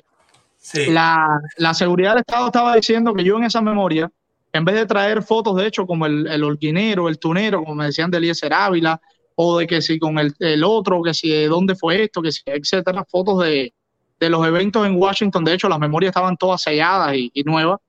Este, ellos, los tres meses después de haber yo estado en Cuba, eh, decían que la seguridad del Estado decía que las memorias lo que traían eran eh, pornografía, objetos lascivos, etcétera, etcétera, etcétera. Ya habían cambiado de un caso político a algo evidentemente un delito común, a algo que además era una, una estupidez eh, para ellos, ellos- hacen eso, Félix. Ellos construyen sí, los sí. casos. De eso Ellos estamos, lo- de eso estamos convencidos. Pero entonces Pues- ellos que presionaron. Lo que quiero saber es qué te hizo salir y cuándo saliste. Porque quiero Nada, mostrarle a la gente pues- también lo que has hecho fuera, ¿no? Vale, sí, sí, sí, para ya ir abreviando. Este, nada, me llega la respuesta de la aduana provincial diciendo que efectivamente yo lo que había traído al país era material contrarrevolucionario. O sea, por lo tanto, la aduana y el- la seguridad del Estado estaban en total contradicción y me visitan, en este caso yo no podía salir del país, y me visitan en Santa Clara cuatro diplomáticos Entre ellos estaba el cónsul de la República Checa y varios miembros de la, una de la Embajada de Polonia, de la Embajada de Italia, de la Delegación de la Unión Europea en Cuba y también, por supuesto, eh, algunos funcionarios de la, de la, Embajada de Estados Unidos. Que bueno, ya yo me había reunido con ellos en, en La Habana. Ellos decidieron, por supuesto, acercarme a mi caso porque ya yo estaba esperando juicio, estaba esperando juicio también Henry Constantín y los mellizos allá en Holguín. Eran tres casos que en ese momento estábamos esperando juicio. Lograron, gracias a esa visita, cerrarnos el caso a cada uno de nosotros, porque de hecho fue así como, como nos lo hicieron saber. Nosotros vamos a manejar este caso con la Cancillería. Se habló con, evidentemente se habló con la Cancillería. Y, y bueno, gracias a Dios, bueno, pues me cerraron el caso gracias a esa visita de los diplomáticos. También había mucha presión acá y eso es algo que yo tengo que agradecer muchísimo y de hecho aprovecho tu espacio para hacerlo. Hubo una presión desde los congresistas cubanoamericanos, en aquel momento Iliana Rosletinen, eh, propio Mario Díaz Valar, eh, por supuesto la oficina del senador Rubio, eh, varias personas y varios miembros de, del Departamento de Estado, entre ellos Michael Cossack, el que después fue subsecretario de Estado para Asuntos del Hemisferio Occidental. Por lo tanto, hubo un apoyo fuerte desde la propia Comisión de Libertad Religiosa, hubo un gran apoyo desde acá de los Estados Unidos y desde distintos países y de distintas organizaciones de la sociedad civil de Estados Unidos. O sea, ni siquiera el exilio cubano, más allá. Y ahí se logró, ahí se logró que entonces te cerraran el caso, pero entonces tú decidiste o ya dijiste aquí no puedo estar no, más, aquí me fui. Quiero saber, quiero saber qué pasó ahí. Bueno, nada, después de, después de que me cerraron el caso, como te dije, eh, bueno, ver todo lo que ya me había pasado, al ver a las puertas donde estuve y al ver también, ahí es cuando yo sentí lo solos que estamos los cubanos dentro de Cuba que somos muy pocos a veces los que levantamos la voz por, en este caso, por los casos que están dentro de la isla. Bueno, pues entonces no me quedó otra escapatoria que salir del país. Y salí del país gracias al Centro para Cuba Libre, que fue el que me, que me sacó del país en, una, en esa ocasión. Y además, no, no, yo creo, ya te digo, no fue una decisión propia de querer salir de Cuba. De hecho, ya si hubiera querido irme de Cuba, yo hubiera regresado, no hubiera regresado la primera vez.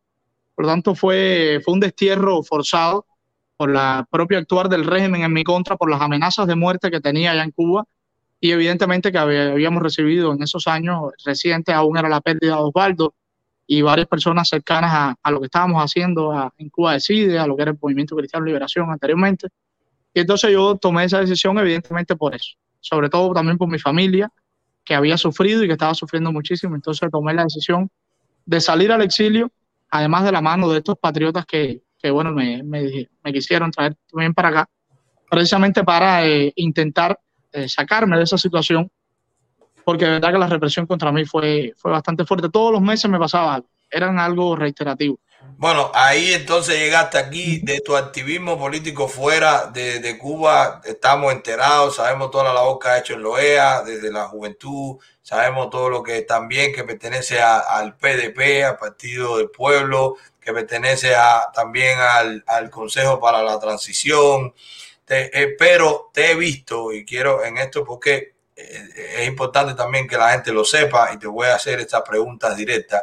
He visto también, últimamente vi una directa que hiciste bastante molesto, que, que, que te están acusando, que te están difamando, que te están diciendo que, te, que, si, que si tú y yo hemos hablado en privado, que a veces se burlan o están con el bufo, que si te dicen combatica, porque tú siempre estás con la posición de, de, tú sabes, de diplomático, que te expresas bien, que llegas a todo eso, que sabes cómo funciona la OEA, que sabes cómo escribir un documento que se le pueda enviar a algún político o alguna institución europea, latinoamericana.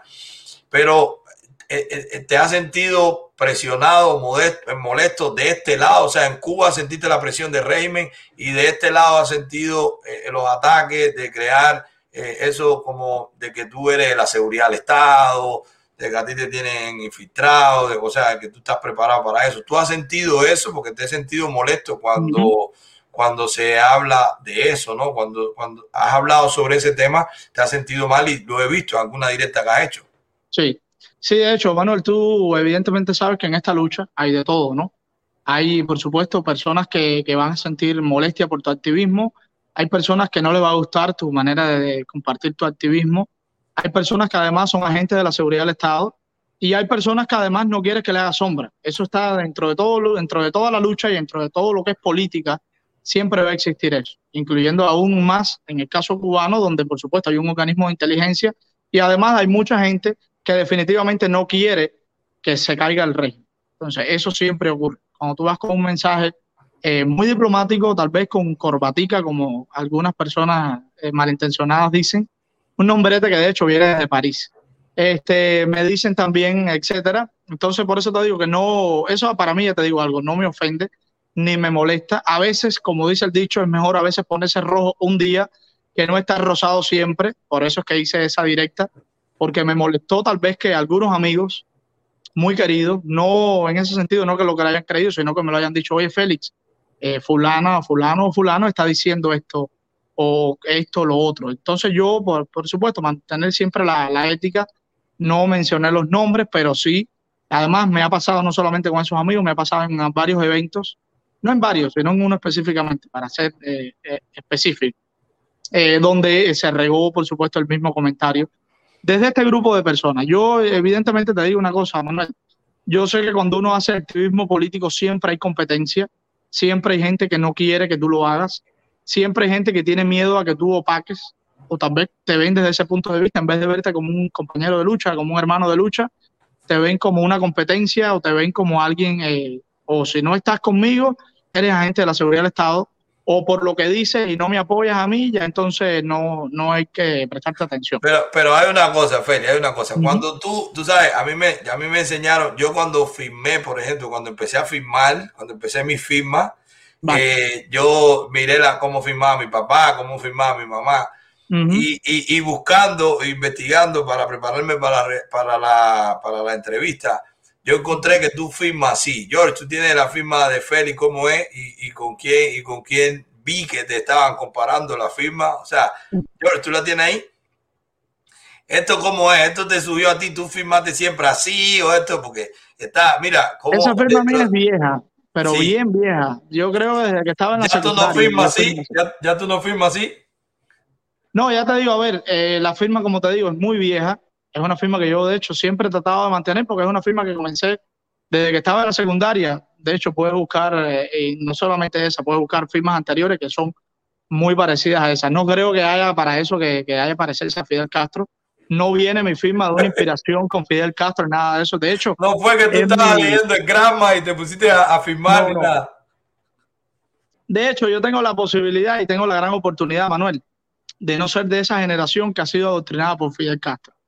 Por lo tanto, ese tal vez seguimiento o esa, ese diario vivir que fue para muchos Fidel Castro, eh, unos evidentemente obligados, otros porque, bueno, no había más nada que ver en el televisor y era Fidel 24 por 24, no sucedió en mi caso, porque de hecho cuando yo tenía nueve años ya Fidel Castro estaba enfermo, ya ni siquiera estaba en el cargo político eh, ejerciendo ni nada de eso, por lo tanto no estaba, además no okay. estaba enfrente, como te digo, de la dictadura. Por tu edad, no, por no tu edad, de ahí. Por tu edad, eh, el, el, asesino, no como en mí, que sí, sí.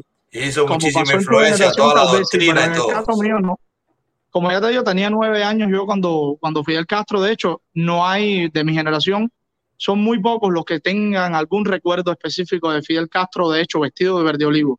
Yo no, no lo recuerdo, de hecho, yo el Fidel Castro que vine ya a conocer del tal Fidel era Serrano leyendo un papel, una llamada reflexión, y de hecho nadie se disparaba a eso porque eran a veces media hora claro, ya noticiero leyendo un papel. Ya, ya con Entonces, no, tenía esa idolatría. La, la firma evidentemente okay. parecida a la de Fidel, inspirada en la de Fidel. Ya te digo, no hay ese vínculo generacional conmigo, tampoco en mi familia hay nadie que es comunista, ni nadie en ese sentido que crea en el sistema, etcétera. Entonces no, bueno, evidentemente, a ver, a ver parecido eh, puede existir no solamente en esa firma, pueden haber miles de firmas que se parezcan a la de él o a cualquiera ah. de otra, ¿no? O sea, yo no ahora, por ejemplo, si tú comparas entre una firma, tal vez entre Maduro y entre Trump o esto o el otro, puedes ver que hasta hecho son las mismas montañitas. Entonces Maduro le copió la firma a Trump, a Trump le copió. Te hablo nada más por ese caso, ¿no? Pero no Así tiene mismo. nada que ver con la firma esa de, del dictador Fidel Castro. Eso, ni nada eso, está, eso está genial y por eso está bien la pregunta y por eso está bien sí, que sí, tú no, la no. Mira, Eh, Félix, vamos a hablar ahora. Ya la gente, mira, y en el chat la gente lo está diciendo. La gente está diciendo que no sabían todo lo que te había pasado dentro de Cuba y eso es importante. Por supuesto, vamos a hacer un resumen después también para que la gente sepa todo tu, bueno, tu, digamos, la historia todo eso, tuya. Todo eso lo pueden poner en Google y evidentemente poniendo Félix Llerena te van Sí, a. pero van a la gente, la gente no, la gente no Claro, hace claro. eso. La gente no hace eso. La gente lo que hace es mirar qué fue y, y, y ver qué es lo que pasa y ya. Pues, Ya tienes hasta, ya tienes hasta, hasta gente que te está defendiendo, que entiende que fue un ataque mío y ya está diciendo que tú no fuiste bodeguero, que yo sí. Así que mira cómo funciona esto. La gente aprovecha cualquier cosa que piense que puede tener una fricción, inmediatamente empieza a enchuchar por un lado y por el otro. Y eso está bueno que lo veamos aquí. Está bueno Sí, que sí, lo veamos claro. aquí. ¿Por qué? Porque después de la entrevista y la entrevista que voy a tener con Javier, que también está ahí en el Consejo sobre la Guerra, el Consejo para la Guerra, que vamos a hablar con Javier, un militar cubano-americano activo, y vamos a, a- a tocar todo lo que estamos haciendo con el Consejo para la Guerra. Pues después de eso, yo voy a hacer, mi- voy a dar mi opinión sobre este estado de opinión que se ha creado con la marcha de Otaola y que si yo lo dije antes, lo dije después, y cómo eso se puede utilizar por el mismo régimen. Así que es bueno que aquí mismo en vivo ya nosotros, con mostrar una cosa u otra, eh, ya hay gente que empieza a atacar de un lado y del otro, a ver que con lo mismo sale uno diciendo, este es Julito el pescador, eso es para meter veneno, que sale otro diciendo, Manuel, tú eres bodeguero, ese es mejor. Entonces, fíjate cómo van actuando ellos. Félix, Eso tenemos bueno, la eso es bueno que la gente posibilidad... comenta y que comparte. Y ojo, nadie tiene que estar de acuerdo ni siquiera con, no solamente con los puntos de vista, ni los tuyos ni los míos.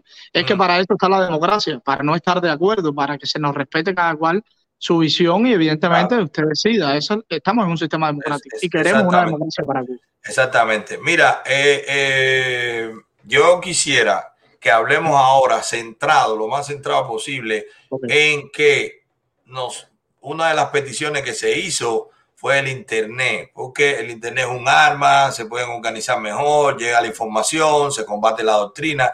Yo quisiera que tú, porque yo sé, yo sé que tú eh, me eh, has hecho público o has defendido un proyecto que tú tienes.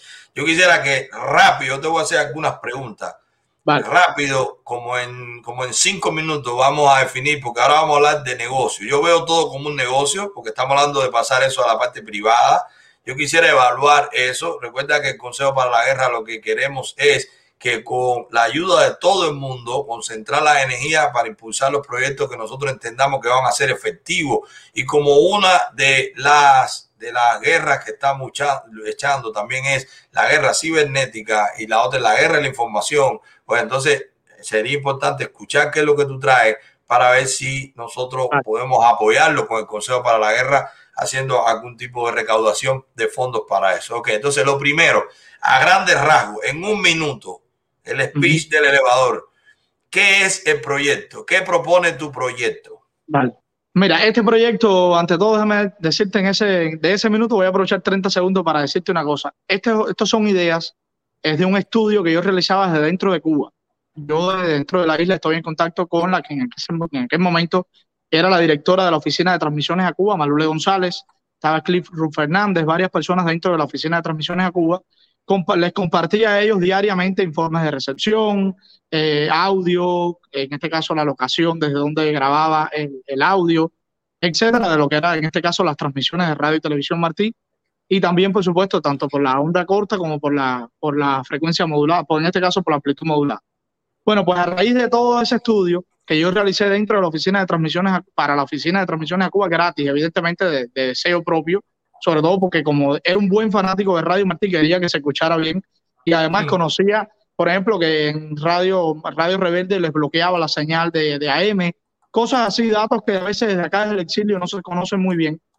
Entonces yo desde entre Cuba les compartí a ellos varias informaciones, después que logré salir por primera vez, bueno, pues les pude traer esas, esas informaciones, les pude compartir y les seguí compartiendo a mi regreso de Cuba en Cuba también varias, como te decía, varios estudios sobre eso. También les compartí la, la experiencia que nosotros en el centro norte de, de Villa Clara, Matanza, pues veíamos los canales de Estados Unidos por la, por antes de que en el 2009 quitaran la frecuencia.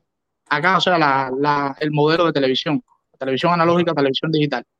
Bueno, pues a raíz de eso, desde que llegué aquí, como al año, año y pico, hace como, yo diría, hace un año y medio más o menos, me senté a escribir ese proyecto basado en todas las ideas que ya yo traía desde dentro de Cuba tanto Sí. en transmisión como en programación. Pero ¿qué dice cosas. el proyecto? ¿Qué dice el, El proyecto proyecto, es sencillo, mira, el proyecto es muy sencillo. Lo Sí. que buscamos es llevarle al pueblo cubano, pero llevarle de verdad, no es politiquería, ya que creo que estamos cansados de politiquería. Llevarle al pueblo cubano una señal fuerte en radio, en televisión y en internet con libre información. Ese. Eso es básicamente el proyecto. ¿Qué es lo que pasa? Utilizando lo que ya tenemos hoy aquí en los Estados Unidos, que es la Oficina de Transmisiones a Cuba.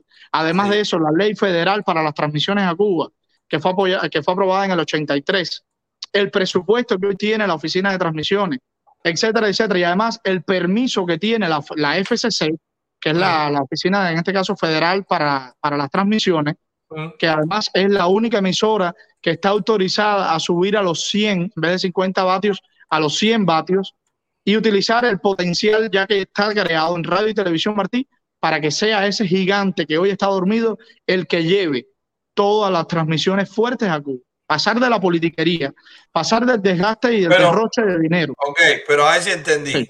El proyecto es contenido para, para Radio Televisión Martí o, o decir dónde están, dónde está, dónde se hace la señal, cómo manejarla. ¿Qué es lo que Mira, dice el proyecto tiene dos, dos eh, ejes muy básicos dentro de todo el proyecto. El proyecto, en primero, está privado porque evidentemente no conviene hacerlo público, aún por supuesto porque el régimen Claro. no, claro. entere no se entere de las ideas que tiene y sobre todo porque no, no, no vale, no, no es Sí, válido. sí. Entonces, el proyecto tiene dos ideas muy centrales. No hacemos nada teniendo una buena transmisión si la programación no sirve y tampoco hacemos nada teniendo una excelente programación si la transmisión no funciona. O sea, Radio y Televisión Martí tiene que hacer una, un cambio estructural en su manera desde, desde abajo hasta arriba y desde arriba hasta abajo en todo lo que tiene que ser transmisión y en todo lo que tiene que ser programación. ¿Por qué Mm. me hablo de transmisiones? Y es importante que la gente conozca que eh, programación, que en este caso qué transmisión pudiéramos hablar. Nosotros tenemos que, estamos, tenemos que entender una cosa, Manuel. Nosotros no estamos transmitiendo para los Estados Unidos. De hecho, Radio y Televisión Martí tiene prohibido por ley transmitir para los Estados Unidos. Claro, Nosotros estamos pero- transmitiendo para Cuba. Por lo tanto, pero- tenemos que transmitir con la tecnología que existe en Cuba. Por eso, Félix. Pero el la propuesta tuya de tu proyecto contiene esas dos cosas que, que tú entiendes que hay un déficit, tanto programación como la forma de transmitir. Total, total, en lo absoluto. De hecho, me enfrasco tanto, vuelvo y te repito, en tener una buena transmisión, que ya teniendo una buena transmisión, usted en programación, usted le puede poner calidad.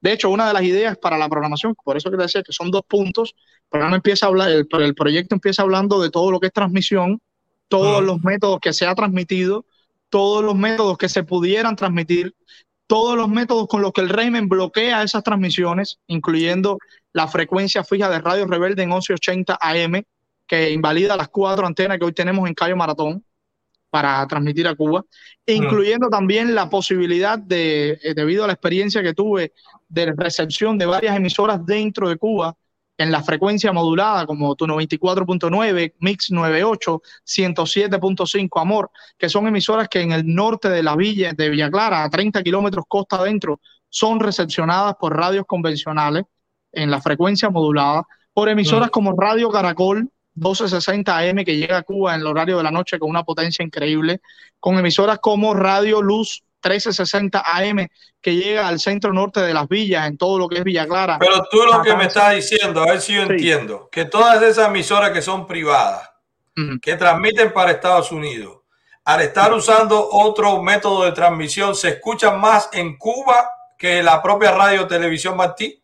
Correcto, es que se escuchan más fuerte que radio, que en este caso Radio Martí. Radio Martí, ¿por qué se transmite en, por ejemplo, tenemos hoy cuatro antenas en Cayo Maratón, cuatro antenas enormes. Yo, de hecho, es una de las cosas que, que más he denunciado, porque tenemos hoy, como te decía, cuatro antenas con la autorización federal para transmitir con más vatios que todas las emisoras acá del sur de la Florida, incluyendo Radio Mambí y La. Poderosa, que tienen muy buena potencia.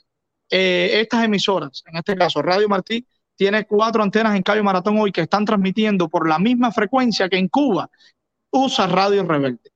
Por lo tanto, en Cuba no van a escuchar ningún cubano Radio Martí por los 1180 AM, porque en Cuba Radio Rebelde todo el mundo sabe que tiene tres frecuencias fijas.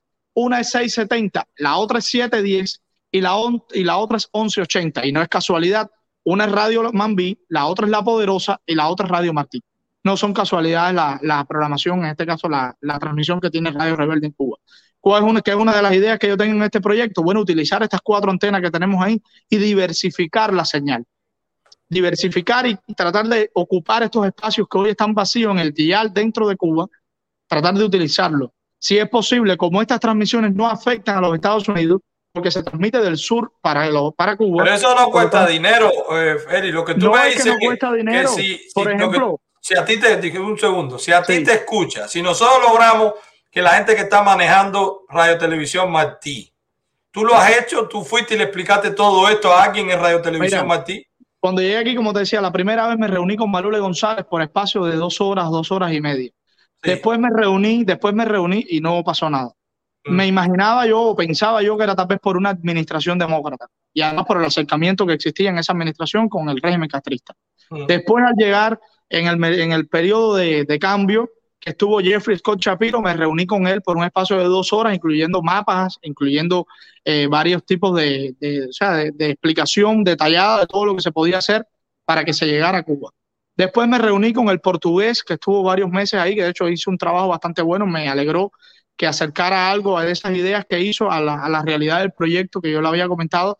Y después me reuní en la primera semana de llegar a la oficina de transmisiones a Cuba con el señor Tomás Regalado por un espacio de tres horas, tres horas y medio, igualmente con ideas, con mapas, con etcétera, con, con cuestiones que había, yo te, te decía, traído dentro de Cuba, donde inclusive, vuelvo y te repito, me arriesgué hasta mi propia vida, arriesgué mi propia seguridad, ya lo comparto porque estoy aquí en el exilio, pero se intentaron hacer inclusive a veces transmisiones de dentro de Cuba y por las cuales evidentemente jamás, jamás, de hecho una de las preguntas que se me hicieron aquí, ¿tú recibiste dinero por eso? Jamás, nunca he recibido dinero por mi activismo, ni mucho menos por eso, porque yo sé que el cambio que ocurrió conmigo puede ocurrir en la vida de millones de cubanos si le llevamos libre información. Y eso fue lo que ocurrió en este, en este caso el 11 de julio. pero Félix, una pregunta, mira. Bueno, y por este último año- me reuní, espérate, y por último Sí. le pedí una cita a la señora eh, que han, la señora Silvia, que la han nombrado hace poco, y ella dijo que un día que me iba a re- que se iba a reunir conmigo, al otro día la llamé y por gusto. De ahí para acá me ha dado todo tipo de, me ha evitado todo tipo de reunión y todo tipo de contacto. Ok, perfecto. Pero hay algo, mira, Radio Mm. Martí, de, de Radio Martí, no, la oficina eh, de Sí, de la oficina de transmisiones a Cuba, correcto. eh, eh, este año, que lo supe por mi última eh, reunión que tuve, la entrevista que tuve con el congresista Mario Díaz Valar, de las cosas que se redujo el presupuesto para el 2022, que creo que tenía 20 millones al año, en el 2021 le asignaron, y creo que para este año creo que van a ser 17 o 18, o sea, menos, menos dinero. 13 estuve viendo. yo en las 13, o sea, 7 millones de dólares menos.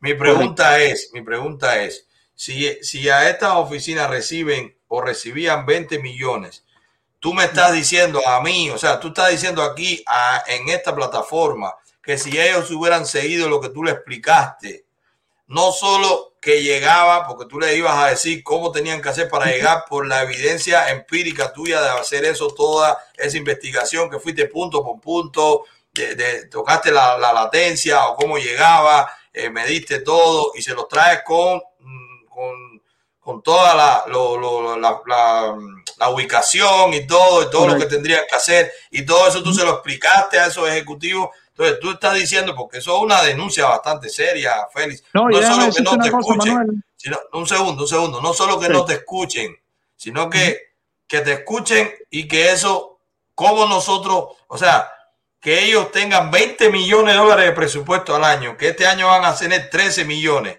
que el contenido no lo ve la gente, no lo sé, porque igual hay gente que, igual hay gente que, que le gusta las novelas, no sé que, no sé si hay otro tipo de contenido en Radio Martí, yo no lo escuchaba en Cuba, donde yo, donde yo vivía no se escuchaba mucho, pero además yo tampoco lo buscaba, eso tengo que decir, yo no era opositor en Cuba, yo no lo buscaba a Radio Martí. Y, y, y, y aquí fuera pues no se escucha, lo que veo ahí, bueno, no tiene nada que ver con lo que se hace en las redes. No sé cuánta gente escucha Radio Martí ahora dentro de Cuba, qué penetración tiene, pero la disyuntiva está en lo siguiente. Tú, Félix Llerena, nos está diciendo a nosotros en esta plataforma que tú tienes la clave de en contenido, que sabe lo que la gente en Cuba le pudiera gustar más o interesar más, o cómo pudiera ser más eficiente o más eficaz. y tiene la clave en frecuencia de cómo sería la transmisión, por qué frecuencia, cómo, a qué lugar, para diferentes lugares y en potencia incluso. Y que ellos no te escucharon y que ellos no, no, no hicieron los cambios que tú le propusiste cuando fuiste, le dejaste los documentos, todo. Eso es lo que tú me estás diciendo aquí. Así mismo, con, con todas las palabras, con todas las palabras que lo dice. Y de hecho, te comparto una de, las de las frustraciones que también a veces uno siente. Porque mira, cuando uno lee los informes, porque a veces el régimen evidentemente puede decir y puede proclamar, pero si tú estás haciendo un buen trabajo, créeme que por más cosas que el régimen diga, ellos no te van a poder atacar. Pero yo quisiera que tú leyeras, Manuel, el informe que ha hecho este año la USA Global Media, que es la agencia de medios globales de los Estados Unidos, que es la que se encarga de supervisar la oficina de transmisiones a Cuba. Cuando usted lee un informe como ese y ese informe llega al Congreso y usted lee que la oficina de transmisiones a Cuba, según el informe que dice la, propia USA Global Media, está minada de mal periodismo, está llena de fake news, está llena de ataques eh, antisionistas o antisemitas, Está llena además de vínculos familiares, de redes familiares que hay dentro de todo el estamento de personas contratadas y de otros trabajadores federales. Cuando usted ve escándalos como han ocurrido en los años anteriores de eh, denuncias falsas y todo lo que ha ocurrido ahí, cuando usted ve todas las maniobras, que por un lado el régimen, evidentemente, que además estoy casi seguro, como ha ocurrido en años anteriores, que tiene espías ahí infiltrados en radio y televisión Martí, de eso estoy casi seguro. Y lo otro, y lo otro, la desidia de algunas personas en no interesarles llegar a Cuba. Porque te digo una cosa, Manuel, no hay que vivir en China para saber que en Cuba hace mucho rato está prohibida la televisión satelital. Por lo tanto, usted no hace nada gastando 550 mil dólares en un satélite para decir que ya, para limpiarse y decir, estamos transmitiendo satélite a Cuba, televisión Martí a Cuba. En Cuba la gente no tiene la manera posible para captar señal satelital de Ispasat, porque ni siquiera es un satélite, diríamos, más pequeño, es, es. Entrar a Cuba un satélite o un plato, ¿quiénes son los que siempre lo han entrado? Los propios espías de la seguridad del Estado. Y ahí está en la serie de las razones de Cuba, donde varios de ellos salieron a la luz, que eran los que entraban en Cuba los satélites y los dejaban pasar, evidentemente, para agarrar a todos los que estaban dentro de la isla tratando de, de conectarse y todo lo demás. Hmm. En segundo, en segundo, en Cuba, usted, como te decía, si tú no vas a la guerra, ahora que estamos hablando tanto del Consejo de Guerra, tú no vas a una guerra si tú no conoces el teatro de operación. Si tú no conoces la tecnología que tienen los cubanos hoy. Señores, que en Cuba para ver televisión, los cubanos lo único que tienen es un pincho o una bandeja o un plato o de lo que logren poner para una antena para tratar de recepcionar un poco de televisión analógica. O en este caso, que de hecho es una de las ideas que también está en el proyecto, la televisión digital de TMB, que es la norma china con la que en Cuba está actualmente desplegándose la televisión digital, que de hecho han pasado ya tantos años, desde el 2013, que comenzó la ampliación de la televisión digital en Cuba y no ha habido un proyecto dentro de la Oficina de Transmisiones de Cuba para transmitir a Cuba por transmisión digital, en este caso la norma china, y el H264, que es el código de, en este caso, de, de, pantalla para que los cubanos logren ver imagen dentro de Cuba.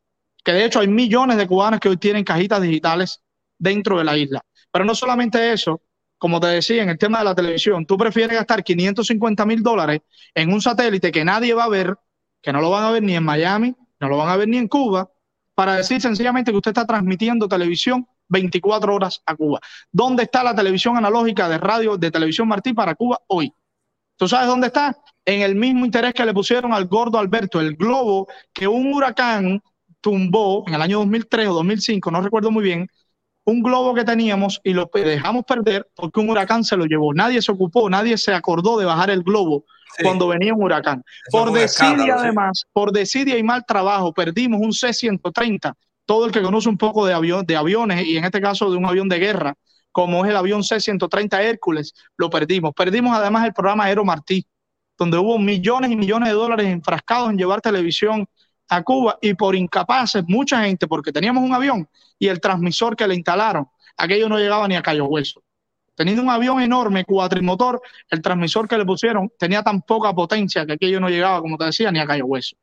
El transmisor igualmente que le, que le otorgaron, que le, que le pusieron al, al globo, el gordo Alberto, era un transmisor muy, que de hecho estaba cautivo como a 10.000 pies de altura, una buena altura en aquel momento, era un globo enorme. ese transmisor lo dejamos perder igual. Y hoy sucede con el mismo tema de Radio Martí en la, en la AM. Ellos saben muy bien claro que Radio Rebelde tiene una frecuencia fija en todo el país que es 1180 AM. Estoy cansado de decirle con esas cuatro antenas que tienen en Calle Maratón, diversifiquen la señal. Con la gente que tenemos dentro de Cuba podemos buscar, yo además lo sé, cuáles son los espacios del, los espacios del dial que tenemos vacíos y aprovechar y entrarle por ahí.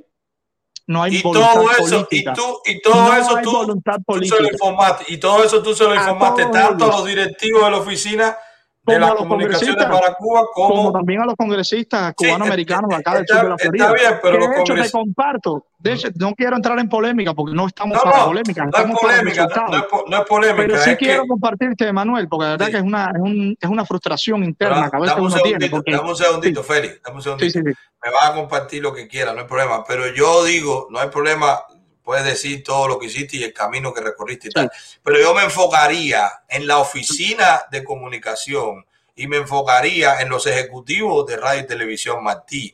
Porque si, primero, tú, tú tocaste un tema bien importante y es el tema legal, las licencias. O sea, nosotros podemos reunir el dinero para hacer algo así que llegue a Cuba, no lo sé, dependerá de... No, no podemos.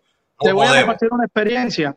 Que hace muchos años atrás, de hecho, hoy conversaba con el líder del movimiento Democracia, Ramón Saúl Sánchez, Sí. que en años anteriores ellos, evidentemente, muchos patriotas, él y muchos de su generación, Mm. han intentado llegar a Cuba con señales, en este caso radio, o sea, radioeléctricas, etcétera.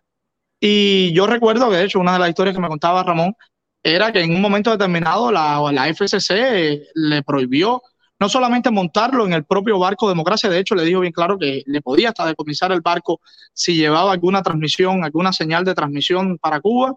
Y además de eso, la propia, desde, desde acá, desde los Estados Unidos, hacer una emisión a Cuba o hacerlo en aguas internacionales aún, pero en este caso un barco norteamericano y todo lo demás, este sería ir a prisión por la FCC porque no tenemos las licencias, no tenemos el permiso para hacerlo. Que podamos hacer la gestión para hacerlo de un capital privado, podemos hacerlo. ¿Cuál es la idea mía? Que hoy no estamos tal vez para perder un poco de tiempo entre el papeleo, entre la burocracia, entre que llegue el permiso o no de la FCC, si ya hoy tenemos una oficina de transmisiones a Cuba con un presupuesto que además nos quieren quitar. Recuerda muy claro, eh, Manuel, que era el punto número tres, cuando las exigencias del régimen a Obama, el primero era el embargo, el número dos era la base naval de Guantánamo y el número tres, cese de, ra- de transmisiones radiales y televisivas. Si eh, Radio y Televisión Martí sigue como va, si Radio y Televisión Martí no se despierta, ese gigante dormido que además es el que tiene que apoyarlos a ustedes, que están haciendo un contenido de manera independiente, ese gigante es el que tiene que decirles, ustedes quieren emitir el programa de Manuel Milanés no solo por YouTube, vamos a llevarlo a Cuba por radio, vamos a llevarlo por televisión, vamos a llevarlo por internet, igualmente con el programa de Alex o cualquier otro tipo de influencer que hable el tema de Cuba. Ese radio, para eso está Radio Televisión Martí, o para eso estaría. Para eso estaría además para mantener dentro de la isla una red de periodistas independientes que hoy no la tiene por decisiones propias de directivos anteriores que decidieron cerrar el programa para periodismo independiente dentro de Cuba que compartía Radio Martí. Y además de eso, además de eso, yo creo que con el presupuesto que hoy tiene, podemos hacer muchísimas cosas más de lo que se puede hacer. Por eso es que nuestro mensaje es evidentemente a los políticos acá, porque son muchos de ellos a veces los que nombran, los que nombran eh, los directivos de, de la Oficina de Transmisiones a Cuba o sugieren el nombramiento de estos directivos, a veces no, a veces por propia decisión de, del gobierno de turno. Pero en este caso, hoy, mi llamado es a la Oficina de Transmisiones a Cuba, a que nos escuchen. Yo he dejado muy claro una cosa y lo quiero compartir contigo, Manuel. Yo no estoy interesado, ni me interesa cobrar un solo centavo por este proyecto. Ni me interesa tampoco que por este proyecto, por implementarlo en tres meses, que de hecho los resultados que queremos ver es en tres meses, me interesa recibir un solo centavo. Lo que sí me quiero ir es dejarlo el trabajo bien hecho y decir, era posible repotenciar Radio y Televisión Martín en un espacio de tres meses y ahí está, listo. Ahora si quieren, manténganlo o si quieren, no lo hagan. Pero la, la idea es que es tratar de hacer esto que es posible y es viable. Yo lo que más quiero es que esos millones de cubanos que hoy están dentro de la isla tengan un internet fuerte, una radio fuerte, además gratis, y además una televisión fuerte, que muy poca gente, para yo no decir que casi nadie ha visto televisión Martí dentro de Cuba. Yo nunca la vi. Yo sí veía, por ejemplo, muy bien, parecía de hecho un canal local, NBC 6, por el propio Canal 6, hasta el año 2009, que en Estados Unidos se eliminó la televisión analógica, yo lo veía en Villa Clara, genial. Y hay muchísima gente que de hecho tú puedes preguntarle, o los que sean de esa zona del país, sobre todo el norte de lo que es Aguala Grande, Caibarien, Quemado de Wines, Corralillo, toda esta parte norte de Villa Clara, incluido 30 kilómetros costa adentro, que era donde yo vivía y lo recepcionaba, así que más adentro me imagino que igual. Este, puedes preguntarle que hasta esos años llamaban, entraban los llamados canales americanos. Esos canales de televisión que evidentemente eh, entraban con tanta fortaleza que el régimen era capaz de era incapaz de bloquear. Entonces, otra cosa que también he dicho, Manuel, no sé si me estás escuchando. Sí, te escucho perfectamente. Perfecto. Es otra de las cosas que he denunciado aquí desde que llegué a los Estados Unidos. Diariamente el régimen envía a los Estados Unidos horas y horas y horas de transmisiones radiales, porque tanto que acusan a Estados Unidos de bloquear el espacio radioeléctrico cubano, diariamente son decenas y decenas de horas de, de transmisiones radiales que envía el régimen castrista para acá, para los Estados Unidos, y específicamente, de hecho, hay una radio espía, no sé si tú la conoces o has hablado de escuchar de ella, HD01. No sé si sabes cuál es. No, no, no. Bueno, diariamente se transmite por la onda corta para los Estados Unidos una frecuencia con unos códigos Morse y una numerología. Esa numerología evidentemente es usada aquí por los espías que tiene el régimen acá en Miami o en distintas partes, me imagino, acá de los Estados Unidos, para recibir los mismos, me imagino yo, informaciones o qué sé yo. Son eh, frecuencias, eh, de hecho, eh, es un pito horrible y de pronto deja de sonar y empieza a decir 4, 5, 3, 2, 1, 3 y sigue sonando otra vez. el pito es un pito bastante fuerte, algunos me han dicho que es un código Morse, etcétera esa radio espía también se está transmitiendo para acá, para los Estados Unidos, donde sabemos bien claro que diariamente el régimen está enviando sus informaciones por ahí y por otras vías para los Estados Unidos y nadie ha hecho nada o nadie se ha escandalizado. Bueno, de eso, también está Radio, Radio Habana Cuba, que transmite varias horas para acá en inglés para los Estados Unidos. Y varias emisoras cubanas que llegan aquí a Miami.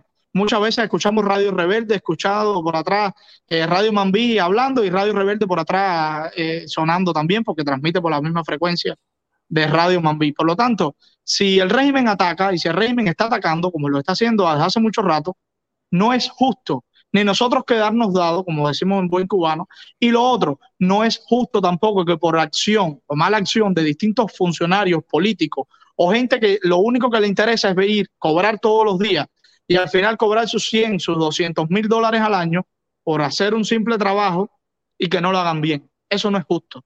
no es justo porque nos están quitando el presupuesto a nosotros y, nos van a terminar cerrando esa emisora y es lo que, no queremos. Y que hay 17, eran 20 el año pasado, pero ahora hay 17 millones. No, y hace años atrás eran 34 y hace años atrás eran 55 millones.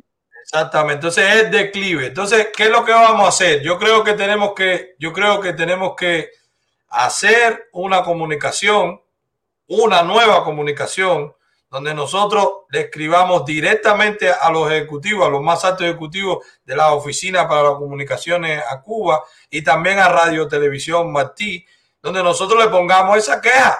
Empezaron con tanto presupuesto, después tanto, después tanto, van en declive. Entendemos que vamos a hacer una encuesta dentro de Cuba, yo lo puedo hacer con mi canal de Telegram, con mi grupo de Telegram, Vamos a hacer una encuesta dónde se ve, si se ve, si no se ve, dónde se escucha, no, se, escucha. No hay manera de verlo, Manuel. Bueno, pero vamos a hacerlo ahora. Pero vamos a hacerlo ahora. Tú lo vas a fundamental. Sí, vamos a hacerlo de nuevo para hacerlo más actualizado y para tener. Y vamos a conseguir una cita y lo vamos a hacer. Si no, vamos a presionar. Porque sí tenemos nosotros. Mira, 13 millones. Yo no necesito un peso para hacer este canal. Pero hay gente que está perdiendo dinero haciendo canales de, para informar a Cuba porque lo hacen sin un patrocinio, sin nada, porque lo hacen de voluntad y que le den 13 millones de dólares este año, después de haber sido 55, a, un, a una estructura, una superestructura que ni se oye ni se ve en Cuba. Bueno, eso está mal y eso hay que evaluarlo. No porque no tenga el potencial para hacerlo, Manuel. Y es una cosa que yo quiero dejar muy claro. Aquí hay mucha gente que sigue diciendo, oye, lo que hay que cerrar es radio y televisión Martín, punto. Señores, la idea no es cerrarlo, la idea es ponerlo a trabajar porque es un logro del exilio cubano que hay que mantenerlo, pero hay que mantenerlo trabajando y que sirva, que funcione. Evidentemente hay mucha gente que no le interesa que llegue a Cuba. Por supuesto, el primero, que, el primero que da la orden es el régimen. De eso estamos claros. No, Pero que es una eso, victoria, es una, no es victoria que ellos, es una victoria que ellos se están anotando porque para todo el mundo ellos son tan eficientes y son tan buenos ingenieros que no logran que ni se vea ni se escuche Radio Martí. Y es totalmente falso. Mira, por ejemplo, hoy Televisión Martí, como te decía, eh, Televisión Martí hoy en Cuba no es no se ve porque el régimen lo prohíbe o porque el régimen lo interfiere, es que no se ve porque no se está transmitiendo para Cuba con los canales por los cuales los cubanos lo puedan ver. Yo puedo decir ahora que estoy transmitiendo para China por satélite o para Corea del Norte por satélite. Si en China y en Corea del Norte nadie tiene satélite, pues no estoy transmitiendo para ningún, para ningún lado. Y es lo mismo que está pasando hoy con Cuba, con el tema de televisión y más que todo en el tema mismo de, Radio Martí en la AM. Radio Martí en AM no es que está bloqueado porque el régimen le puso una interferencia, es que está transmitiendo por la frecuencia fija de Radio Rebelde, que transmite, vuelvo y repito, en tres frecuencias fijas, 670, 710 y 1180. Mambí, La Poderosa y Radio Martí. Por lo tanto, no es que el régimen lo interfiere, es que tú no haces nada para evitar tampoco esa interferencia. Exactamente, la cosa no es que cierre. que perdiste el gordo Alberto. Se llevaron el globo. Tanta la desidia que perdimos a Aero Martí, un programa que costaba y que tenía millones de dólares de presupuesto, solamente para el programa de Aero Martí. Primero tuvimos un C-130, después un Golfstan 1 y lo perdimos los dos por incapaces y por ineficientes. Y esa es la respuesta de todo. Y Entonces, ¿qué es lo todo que eso estamos es esperando? dinero. Que nos cierren Radio y Televisión Martí. ¿Qué Bueno, y- esperar? Que nos cierren Radio y Televisión Martí. Bueno, no pero- podemos esperar a eso. Pero todo No eso es podemos dinero del contribuyente, todo eso es dinero que se está dedicando para la democracia, para la libertad Por de es que Cuba. yo lo he dicho muy Ese- claro, eso es Manuel. dinero que se está dejando de usar para otras causas, para otros proyectos. Así que yo sí apoyo que ellos te reciban, que vaya una comisión. No vas a ir tú solo, van a ir también los radioaficionados. Vamos a ir con, vamos a actualizar los estudios que tú has hecho. De hecho, Si me, tú- me- te invito. permiso, invita- permiso. una invitación a ti y Permiso, transmito permiso. una invitación también a los demás influencers, la Pero gente que está aportando desde su, desde su Pero. Félix, déjame decir, déjame decir, tranquilo, vamos a hacerlo, vamos a lograrlo, porque nosotros sabemos ejercer la presión necesaria para eso, porque creo que es una lucha real, porque es por la moral, es por la verdad, es por ahorrar dinero, es para que el dinero no se vote. Sé que hay intereses ahí, sé que hay muchísima gente que gana dinero ahí, que tiene botella ahí, pero nosotros vamos contra eso, porque nosotros vamos contra lo que está mal, sea aquí o sea allá. Así que Correcto. tú cuentas con mi apoyo. Lo que yo quisiera es que lo estructuráramos bien, porque es mucho más sencillo de lo que yo pensaba. Yo pensaba que era algo que había que buscar. La licencia está, el presupuesto está, lo que lo están haciendo mal. Lo están malgastando, no, está siendo, no está siendo efectivo, no está siendo eficaz. Así que lo que yo creo es, con tu permiso, es que No, no, no. tenemos que actualizar la información que tú tienes y hacerse llegar oficialmente. No que siéntate aquí, muchacho, explícame lo que es. No, no, no, no. Esto es una información que además es clasificada. Si se enteran en Cuba, fueron ustedes que lo dijeron, o nosotros lo vamos a hacer. Y vamos a hablar con el, con el equipo legal para ver de qué forma se puede eh, instar a que ellos lo escuchen, a que se pida una cita formal y que vayan personas que estén preparadas. Yo no tengo nada que hacer en esa reunión. En esa reunión tiene que estar tú que lo hiciste. En esa reunión tiene que estar otros radioaficionados o radioaficionados. En esa reunión tiene que estar el levantamiento de gente en Cuba. Tiene que estar una comunicación para que desde Cuba se le pueda decir, tú estás en tal lugar, sí, envíame ubicación, ok, mira, comprueba, está ahí, mira, no se oye. Mira, no se escucha. Y que se puedan hacer las pruebas y hay que hacerlo. Radio Martí, Radio Televisión Martí tendrá que decir, no me interesa, o tendrá que decir, no me importa lo que usted haga, y que hará la denuncia que ellos están botando el dinero y que no es efectivo. Si te Yo parece bien, una- yo creo que eso es lo que hay que hacer. Sí, Manuel, disculpa que yo te, te interrumpa. De verdad, muy buena la explicación, totalmente de acuerdo en línea contigo. Sí. Yo solamente quiero dejar una cosa muy clara, porque yo siempre he dejado las cosas muy claras. A mí no me interesa, de hecho no he recibido ni voy a recibir ni me interesa recibir un centavo por este proyecto. Además, no estoy, de hecho ya lo, lo he dejado muy claro. Eh, tal vez parte del equipo, por ejemplo, como Lilo Vilaplana, que está dentro del equipo para, para renovar todo lo que tenga que ver con transmisión, en este caso con programación, eh, cineasta, gente que, que conoce de, de los medios y que conoce de la realización de programas y de la diversificación de contenido que necesitamos para una nueva radio y televisión Martí.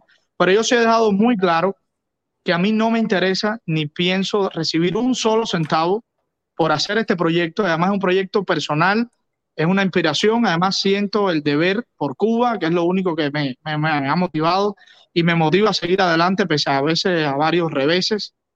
no me interesa recibir un centavo y el proyecto no es para hacerlo extensivo durante tantos meses o durante, no, en tres meses nosotros hoy, con todo el equipo que, yo conozco, con los que se sumen, podemos repotenciar la oficina de transmisiones a Cuba en su totalidad, utilizando el mismo presupuesto que tenemos hoy, podemos llevar a Cuba un mensaje fuerte, con una radio fuerte, con una televisión fuerte y sobre todo con un internet fuerte, porque también el proyecto incluye los tres puntos, Radio Martí, Televisión Martí y todo lo que tiene que ver con plataformas digitales, donde incluido también está la posibilidad, y es lo único que puedo revelar hasta ahora, la posibilidad de que hoy en la ciudad de Caimanera, eh, desde hoy, en la cercanía de la ciudad de Guantánamo, hay señal 4G de T-Mobile, porque todos sabemos que en la base naval de Guantánamo hay cobertura de T-Mobile, de las antenas de T-Mobile para la base naval de Guantánamo, no así para Cuba, ni es, tampoco dirigido hacia el público cubano, pero sí es eh, comprobado y además ha sido comprobado por varias personas que en las cercanías de lo que es la ciudad de Caimanera y varios lugares al, cercanos a lo que es la base naval de Guantánamo, hay señal hoy 4G LTE de T-Mobile. Y es una de las cosas que pudiéramos comenzar también para el tema también, que hay un capítulo de todo el proyecto destinado a Internet. Por eso te decía que el proyecto es bastante. Pero vamos, vamos, vamos, a, vamos a preparar esa documentación, Félix. De verdad, muchas gracias por haber entrado hoy con nosotros. Yo creo que has puesto eh, el dedo en una llaga que vamos a encontrar muchísima resistencia, pero para toda esa, para todas esas batallas está también el Consejo para la Guerra. Y si eso va a hacer que se ahorre dinero los contribuyentes, si eso va a hacer que baje la deuda que ya se tiene históricamente con el gobierno de los Estados Unidos por una democracia, por una libertad que no acaba de llegar, pues en esa guerra vamos a estar nosotros también y van a estar los seguidores que la entiendan. Los que no, pues nosotros vamos a hacer las acciones que tengamos que hacer, vamos a mover las relaciones que podamos tener para que lo reciban ustedes. Tú prepárate todo, vamos a verlo en privado y vamos a comenzar eso. Y yo estoy seguro, yo estoy seguro que alguien nos va a escuchar, ¿ok? Bueno, pues espero que nos escuchen porque de verdad que las eh, gestiones que he tratado de hacer han sido hasta ahora. Pero vamos a hacerla de nuevo, no te derrotes ni sientes que nadie te escucha. Vamos a hacerla de nuevo. Vas a tener el apoyo también de la plataforma, que vas a tener el, apoyo de, los que vean este, este resumen, que saben que no está funcionando bien, que saben que el dinero no está funcionando y que no está dando los frutos que debieran dar por lo que se le da a esa institución. Así que vamos a hacerlo. Vamos a pues hacerlo. cuenta conmigo y aquí a la orden. Está bien, eh, gracias, Feli. gracias a ti, un abrazo enorme y gracias mil por la invitación, Manuel. De verdad que sí. Cuídate, cuídate mucho. Bueno, señores, ya estuvieron viendo lo que, lo que acabamos de ver, vieron toda la historia de Félix Llerena dentro de Cuba, la de fuera de Cuba ya la conocían. Mm, es importante que se conociera lo que mucha gente no sabía que él había hecho allá. Pero también fue importante toda esta explicación que dio, que él ha estado muchísimo tiempo o hace un tiempo involucrado en demostrarle a la Oficina de Comunicaciones para Cuba y a Radio Televisión Martí que si lo hicieran de la forma que él les aconseja, pues fueran más efectivos y se escucharan más en Cuba. Resulta que eso no ha sido así, así que vamos a ver lo que nosotros podemos lograr también ejerciendo la presión y apoyando que se escuche a Félix Llerena y a todo ese equipo que tiene de profesionales. Pero nosotros tenemos ahora en la sala, tenemos también a Javier Rodríguez. Y ustedes me están pidiendo hace rato que hablemos del Consejo para la Guerra. Y Javier Rodríguez, yo, yo creo que tú, yo quiero que tú nos expliques también para los que no te conocen. Yo sé que tú estás apoyando el Consejo para la Guerra. Yo sé que eres un militar activo. Se ha hablado mucho de lo que es legal, de lo que no es legal. Yo quisiera que tú me explicaras primero quién tú eres, cómo tú te llamas, qué, tú haces, y que después me, me, dijeras también todo lo que has hecho, que venías haciendo antes, pero todo lo que has hecho luego que saliera esta iniciativa del Consejo para la Guerra. Bueno, nada, ante nada, eh, muchas gracias por darme, por darme la oportunidad de, de, de venir a tu directa y poder explicar sobre todo el proyecto que llevamos meses y meses trabajando. Eh, nada, como dijiste, mi nombre es Javier Rodríguez. Eh, actualmente estoy en el US Army eh, como miembro activo. O sea, tú eres un militar activo del ejército de este país. Exacto. Ok. ¿Tú tienes algún problema con presentarte aquí y hablar del Consejo para la Guerra? Para nada. O sea, o sea, que nosotros no vamos a ir presos porque tú estés parado aquí hablando de eso ahora. Para nada. Ok, genial. Muy, muy bien. Eh, eh, habla un poquito más alto porque no se escucha muy bien. ¿Se me escucha ahora bien? Ahora mejor, pero si puedes hablar un poquito más alto, mejor. Dame un minuto. Ok. Entonces, primero, primero, pero no se me escucha a mí tampoco. George, ¿se escucha a nosotros dos o no? A ti se te escucha, pero a él no se le escucha. A Javier no se escucha muy bien. Dame un minuto. ¿Se me escucha ahora mejor? Si te pones audífonos, Javier, ¿no tienes por ahí? ¿No tienes audífono? Dame un Yo te escucho, pero parece que hay que, que hay un poco, hay gente que quiere un poco más, más alto, o sea, para que sea más. No, no hay problema. Yo puedo, inclusive puedo subir el tono de bolo que no sabía que tan... Que No, tan- grita, grita, yes, sir, como dicen ustedes en el ejército. Entonces, lo primero para que tú lo digas de nuevo, George, ahí está de nuevo las clarias estas de la UCI poniendo web cámara, no sé qué. Mira a ver qué podemos hacer para que esta gente no lo haga. Ahora, yo, ahora, ahora a mí se me escucha muy alto y a ti se te escucha más bajito. Vamos a ver cómo vamos emparejando eso. Ok, No vamos a regresar, Vuelvo- Javier. vuelvo Yo- repito, mi nombre Sí. es Javier Rodríguez. eh, actualmente yo estoy en el US Army eh, como miembro activo.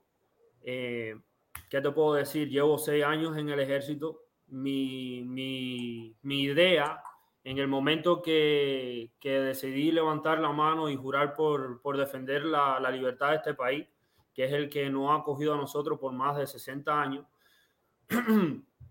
eh, uno de los principales objetivos que tuve en la mente fue una vez que terminara mi contrato con el ejército, haber aprendido eh, lo suficiente en, en el ejército para poder ayudar a los cubanos a prepararse y cómo, cómo conseguir o obtener la victoria por, por la libertad de Cuba. Genial. Bueno, entonces yo te hice una pregunta después de tu presentación y quiero que me, me parece muy importante que tú me la respondas de nuevo para los que no lo oyeron. ¿Constituye algún delito que yo te esté entrevistando hablando del Consejo para la Guerra siendo tú un militar activo de este país? Para nada. O sea, yo tengo hijos chiquitos. Tú- yo voy a ir preso por entrevistarte a ti eh, eh, ahora y, te- y por hablar del Consejo para la Guerra. No, para nada. Ok, perfecto. Ya, me has, qui- me has devuelto el arma al cuerpo porque estaba un poquito atemorizado por eso. No, no, no, no, no, para Eh, nada. Javier, yo quiero que yo quiero que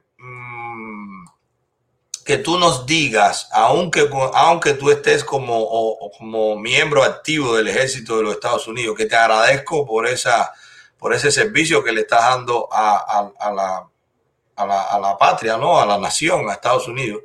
Eh, eh, te agradezco por eso, porque además, si eres un miembro activo, pues podrás ir a algún tipo de, de- conflicto armado porque, por el llamado de los Estados Unidos. No sé, ¿has ido a alguno o no? Ok, eh, algunos lo llaman suerte, otros lo llaman, no sé, no sé cómo pudiera llamarlo. Eh, afortunadamente, cuando firmé por el ejército fue en el mismo año que, que falleció el dictador Fidel Castro y entraba a la presidencia, de hecho, entraba a la presidencia en el 2016, entraba Donald Trump, reemplazando al comunista de Obama. Ok, perfecto. Entonces, eh, Tú, o tú me cuadras, tú eres guardia, tú tiras, tú hablas duro, tú me, No, me me los- cuadra, los soldados, los, mira, yo, eso es una cosa que es buena aclararla. La gran parte del ejército de los Estados Unidos, eh, y eso es algo que los muchachos, el, en, en sí, el, el- el público que te observa tiene que, tiene que ir aprendiendo, y, y principalmente los cubanos. Nosotros los militares en Estados Unidos llevamos el uniforme que llevamos para defender a la Constitución. ¿Ok? Nosotros no somos personas holandas, eh, no deseamos la violencia, pero sabemos hablar el lenguaje de la violencia cuando el peligro de la libertad, principalmente de este país, eh, acecha. Desafortunadamente, eh, los cubanos dentro de Cuba no tienen ese derecho, no tienen un ejército que los defienda. Y entonces por eso es que estamos aquí. Muchos cubanos, de hecho, hay muchos cubanos en el Army, en el Air Force, en los Marines, que, que comparten mi idea. Y a cada rato me topo dos, tres cubanos en el, aquí, en la base donde yo estoy, y todos opinamos lo mismo. Todos somos, como se dice, hardcore Republicans. ¿Ok? Eso es algo que, que es bueno siempre, siempre esclarecerlo. Entonces, nada, Una cosa, Javier, eh, eh, vamos a abrir un paréntesis porque estamos hablando del Consejo para la Guerra, pero es importante, me gustaría, tengo la oportunidad, lo he hecho en privado con otros ex militares, pero no con uno activo.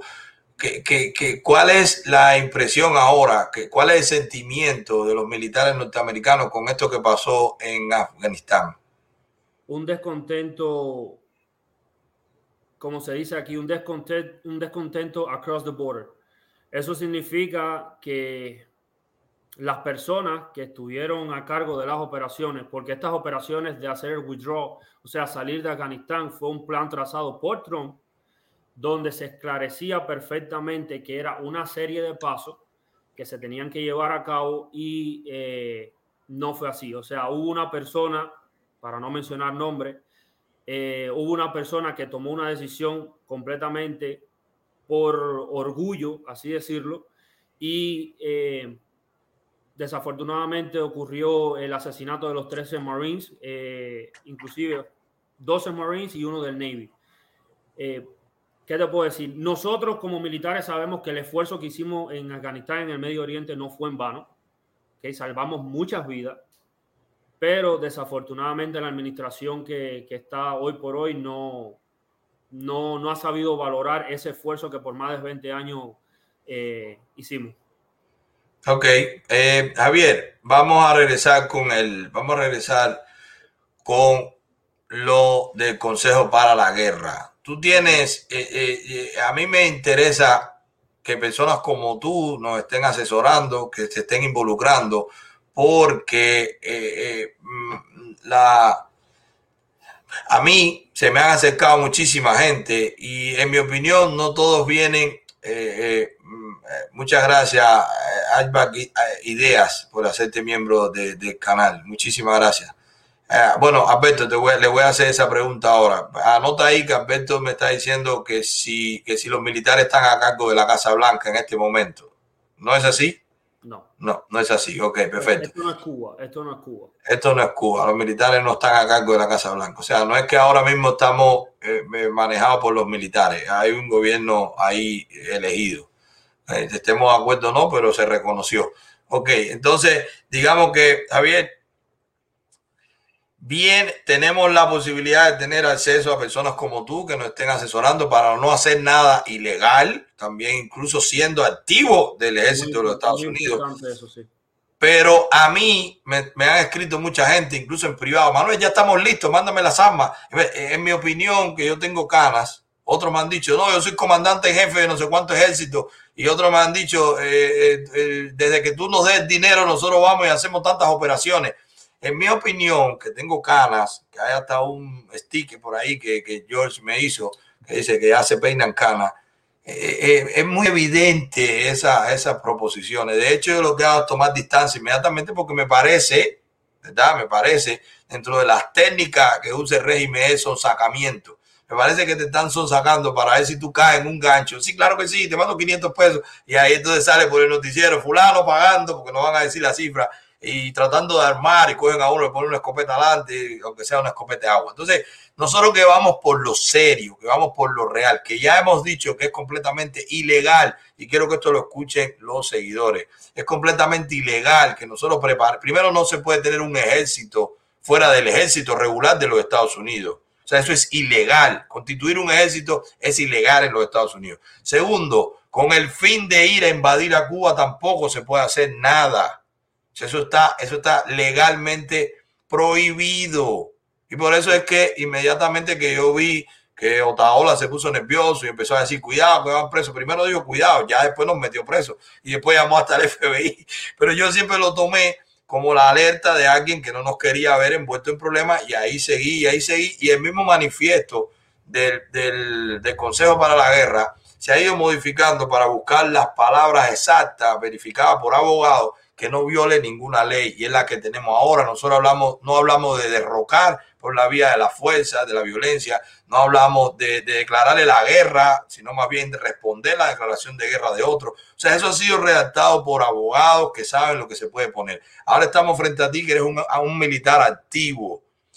Separando eso, ¿qué es lo que no se puede hacer? ¿Qué sí puede hacer toda esta gente que se quiere preparar, ya sea para si sucede algo, nuevamente que cada uno tome la decisión que entienda en ese momento y particularmente lo que quiera hacer sin nada, que se esté preparando desde ahora, ya sea para si se logra algún tipo de contrato federal para ser contratista privado, como lo hicieron los venezolanos en su momento, ya sea para prepararse para si mañana hay está la libertad de Cuba, que nosotros tengamos eh, eh, cubanos, patriotas que saben de libertad, que, y me encantó eso. El ejército de Batista, el mal llamado ejército de Batista, era el ejército constitucional que defendía la C-40, que era la última constitución que se, que se, eh, em, que se hizo democráticamente o con la, con la participación de todo el mundo. Entonces, claro, eh, los casquitos, el ejército de Batista, los esbirros, todos son calificativos que metieron los que después son los casquitos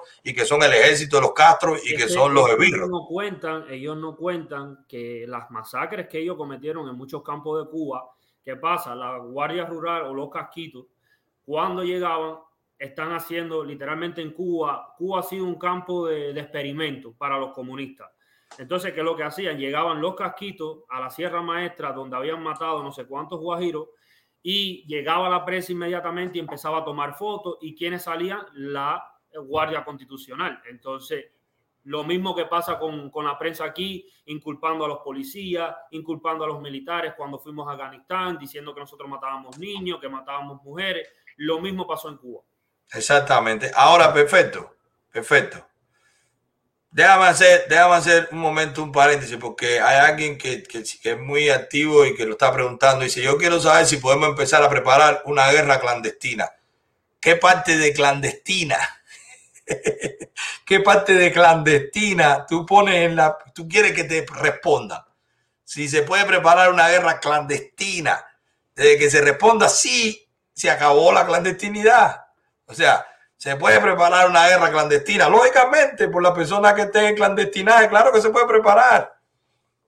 Nosotros salimos aquí diciendo guerra clandestina. Nosotros ¿Mm? no tenemos que saberlo. No tenemos que saberlo, ni queremos saberlo tampoco. O sea, e, e, ese es un tema. La gente tiene que empezar ya, la gente tiene que empezar ya a madurar en estos temas. ¿Estamos en guerra? Sí. ¿Quién declaró la guerra? El régimen, no nosotros. Nosotros estamos respondiendo, literalmente. Estamos respondiendo. Ok, vamos a ir ahora a eso también, Alberto. Vamos a considerar esa pregunta, Alberto. Ahora viene, Javier, ¿qué sí se puede hacer? Y ya dijimos los escenarios. Primero, mañana hay una intervención que se logra, se hace el lobby, el Consejo Permanente de la ONU, el Consejo Permanente de la OEA, dicen, vamos a entrar, vamos a entrar que, vamos a, vamos a entrarle a Cuba. Hay militares regulares pero hay contratistas privados, como la empresa que tú tienes, que es una empresa de contratistas privados para trabajar para el gobierno federal, o sea, lograr contratos para el gobierno federal, lo que ellos entiendan que pueden hacer ustedes que no lo hacen las fuerzas regulares. Eso existe aquí, lo hemos visto en Medio Oriente, lo hemos visto en Latinoamérica, lo hemos visto, Estados Unidos lo ha hecho siempre, porque aquí se respeta. Inclusive una compañía que no puedo mencionar nombre, eh, esta compañía cuando ocurrió lo de Venezuela, eh, ellos se ofrecieron, inclusive ellos se ofrecieron a sacar a Maduro, ¿ok? Sin que ningún ejército, ya sea el de aquí o... Regular. Ah, exacto, o el de Colombia o el de, o el de Brasil, que supuestamente eran los que iban a, a intervenir. Ellos se ofrecieron, ¿ok? Porque estaban directamente conversando con un gobierno interino. Claro. Eso que mucha gente no entiende. Ya que el gobierno interino se ha echado para atrás y haya tomado otras decisiones, pero la opción está. Lo mismo podemos hacer nosotros los cubanos si la oposición se organiza y trabajan en conjunto.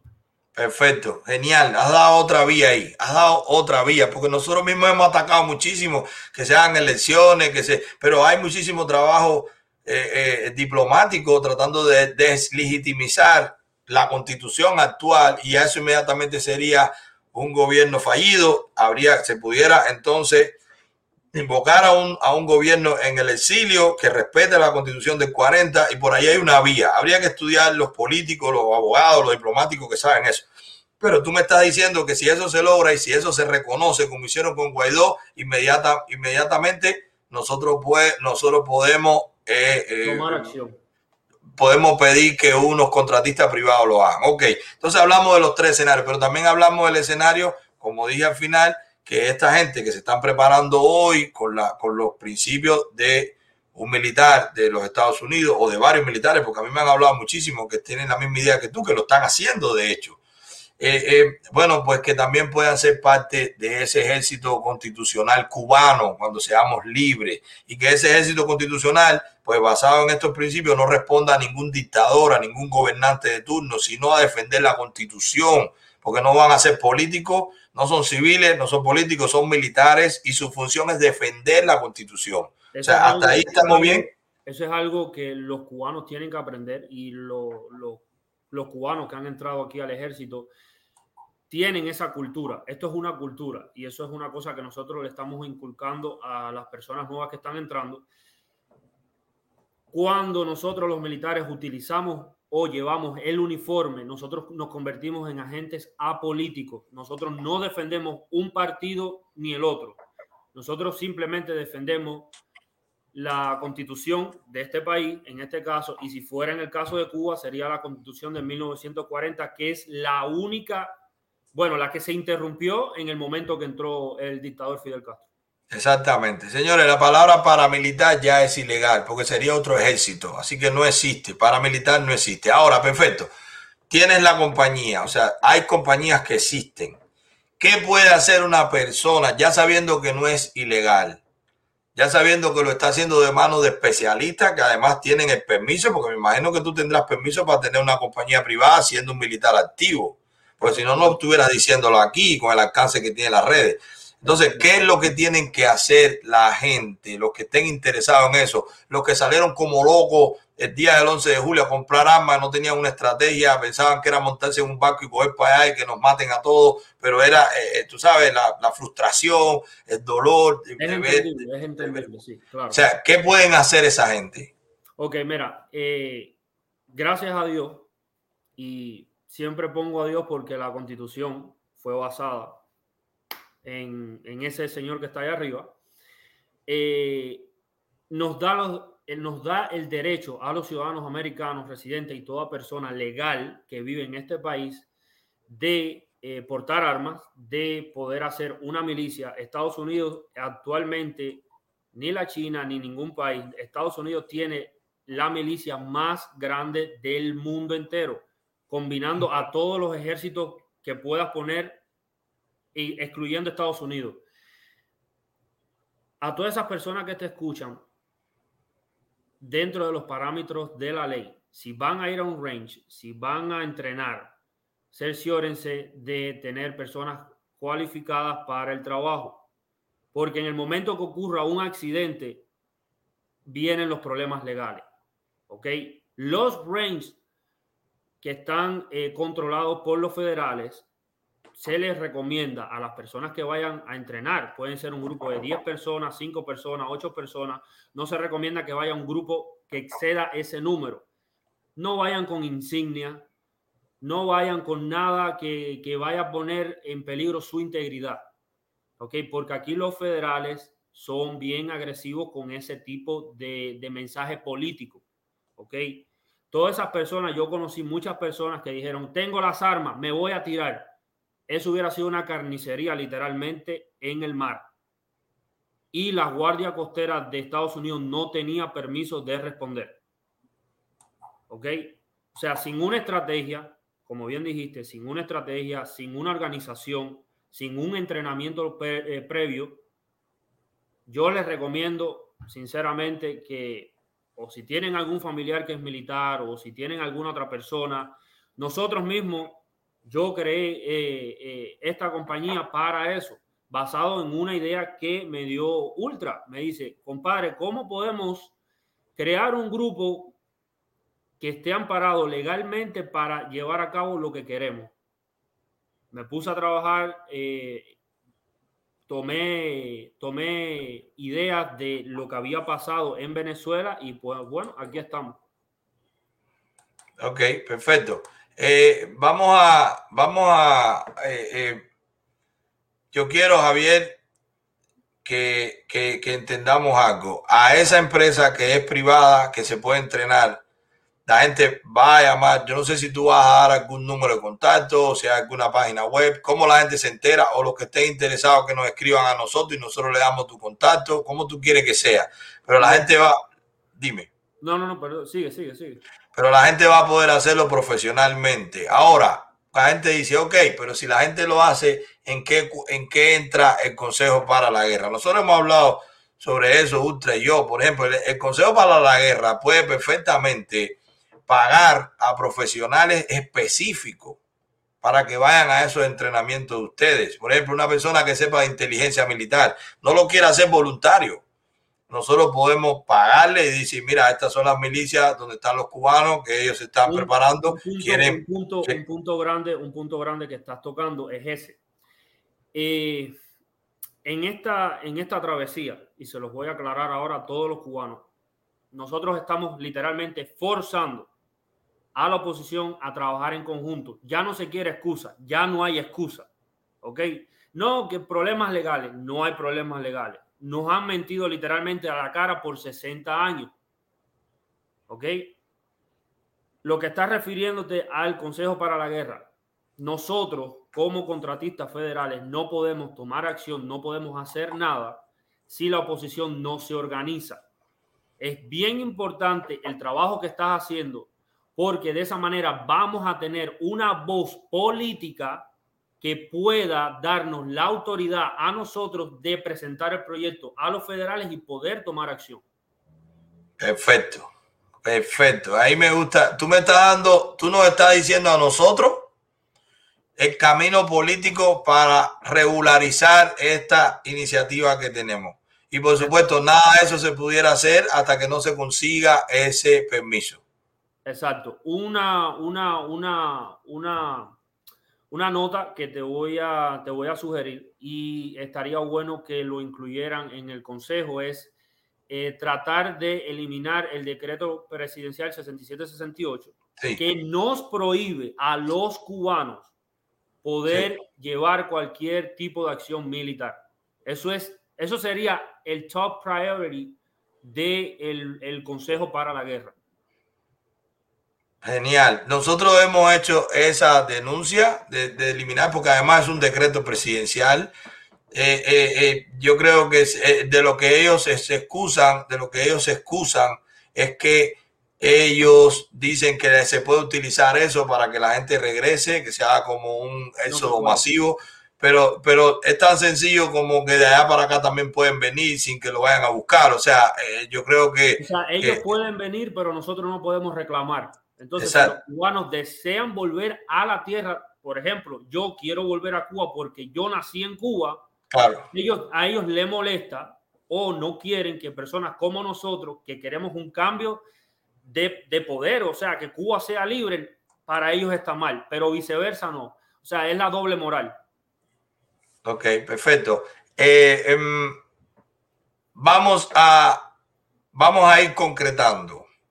Primero, te agradezco que hayas entrado. Responsablemente has dicho que eres un militar activo, que no, que, que entiendes que no hay ningún problema con que tú estés aquí ahora hablando con nosotros, que tienes una compañía legal privada donde la gente puede entrenarse, pero no solo eso, hay clubes de tiro, hay milicias donde la gente puede entrenarse, que las milicias tienen su objetivo y tienen su región. Eh, eh, le estás dando hasta a la gente que no se identifique con que Ejército de Liberación de Cuba, que no sé qué, nada de Ese es el eso. ese es el error número uno de los cubanos. O sea, nosotros no estamos creando un ejército, nosotros no estamos ni creando una milicia. Nosotros estamos diciéndole a la gente Me que vaya. que toques ese punto porque mucha gente eh, cuando entraron al principio, ¿somos una milicia? No. Nosotros federalmente no, no caemos en el rango de milicia porque estamos con contratos federales. ¿Ok? Nosotros somos un ejército secundario, literalmente, de las fuerzas militares. Somos veteranos que servimos. Ah, ese es otro punto que me preguntaste hoy por la tarde cuando estábamos hablando las compañías militares privadas solamente se le otorga a aquellos que son veteranos. ¿Ok? Por, esa es la gran diferencia de una, de una compañía de seguridad a una compañía militar privada. Exactamente, que se supone que, que se, que se le autoriza a personas que tengan entrenamiento militar eh, oficial por los Estados Unidos y entienden que tienen esa responsabilidad de hablar de esta forma que tú nos estás diciendo hoy. Está diciendo, aquí no se está creando una milicia, aquí no se está creando un ejército de liberación de nada, aquí yo tengo una compañía privada, pero ustedes pueden ir, porque la gente puede estar en Kentucky, puede estar en Las Vegas, puede estar en Texas, puede estar en California, pues busquen donde hay campos de tiro, donde hay profesores de defensa personal. Aquí tiene que ver mucho con el civismo, con lo que tú quieras hacer. O sea, yo conozco muchísima gente que tiene tremendo entrenamiento y nunca perteneció a nada. Y conoce a fulano, se mete en una escuela esta. Hay muchísimos. Ahí están diciendo, en el mismo YouTube hay miles de canales donde explican cualquier tipo de preparación militar. Así mismo es. No hay que ir muy lejos. Las mismas tácticas sean eh, con el tema de YouTube, redes sociales y todo, las mismas, los mismos militares americanos, claro, el que no sepa de inglés a lo mejor va a tener un poco de, problema con la traducción y algo, pero eso, eso, eso es bobería. Eh, los, mismos, los mismos veteranos que se han hecho canales eh, explican tácticas militares, qué hacer, esto, lo otro, pero es, es bien, pero bien importante por favor, no salgan con insignia de que eh, lo mismo que dijiste, Ejército eh, de Liberación o Díaz Canel, no sé qué cosa, cuando vayan al, no sé si lo puede decir en el canal, lo iba a decir, pero... Dilo, dilo. Oh, Díaz Canel Singao. Bueno. no, porque... Tú eres militar, ¿qué te puedo decir yo?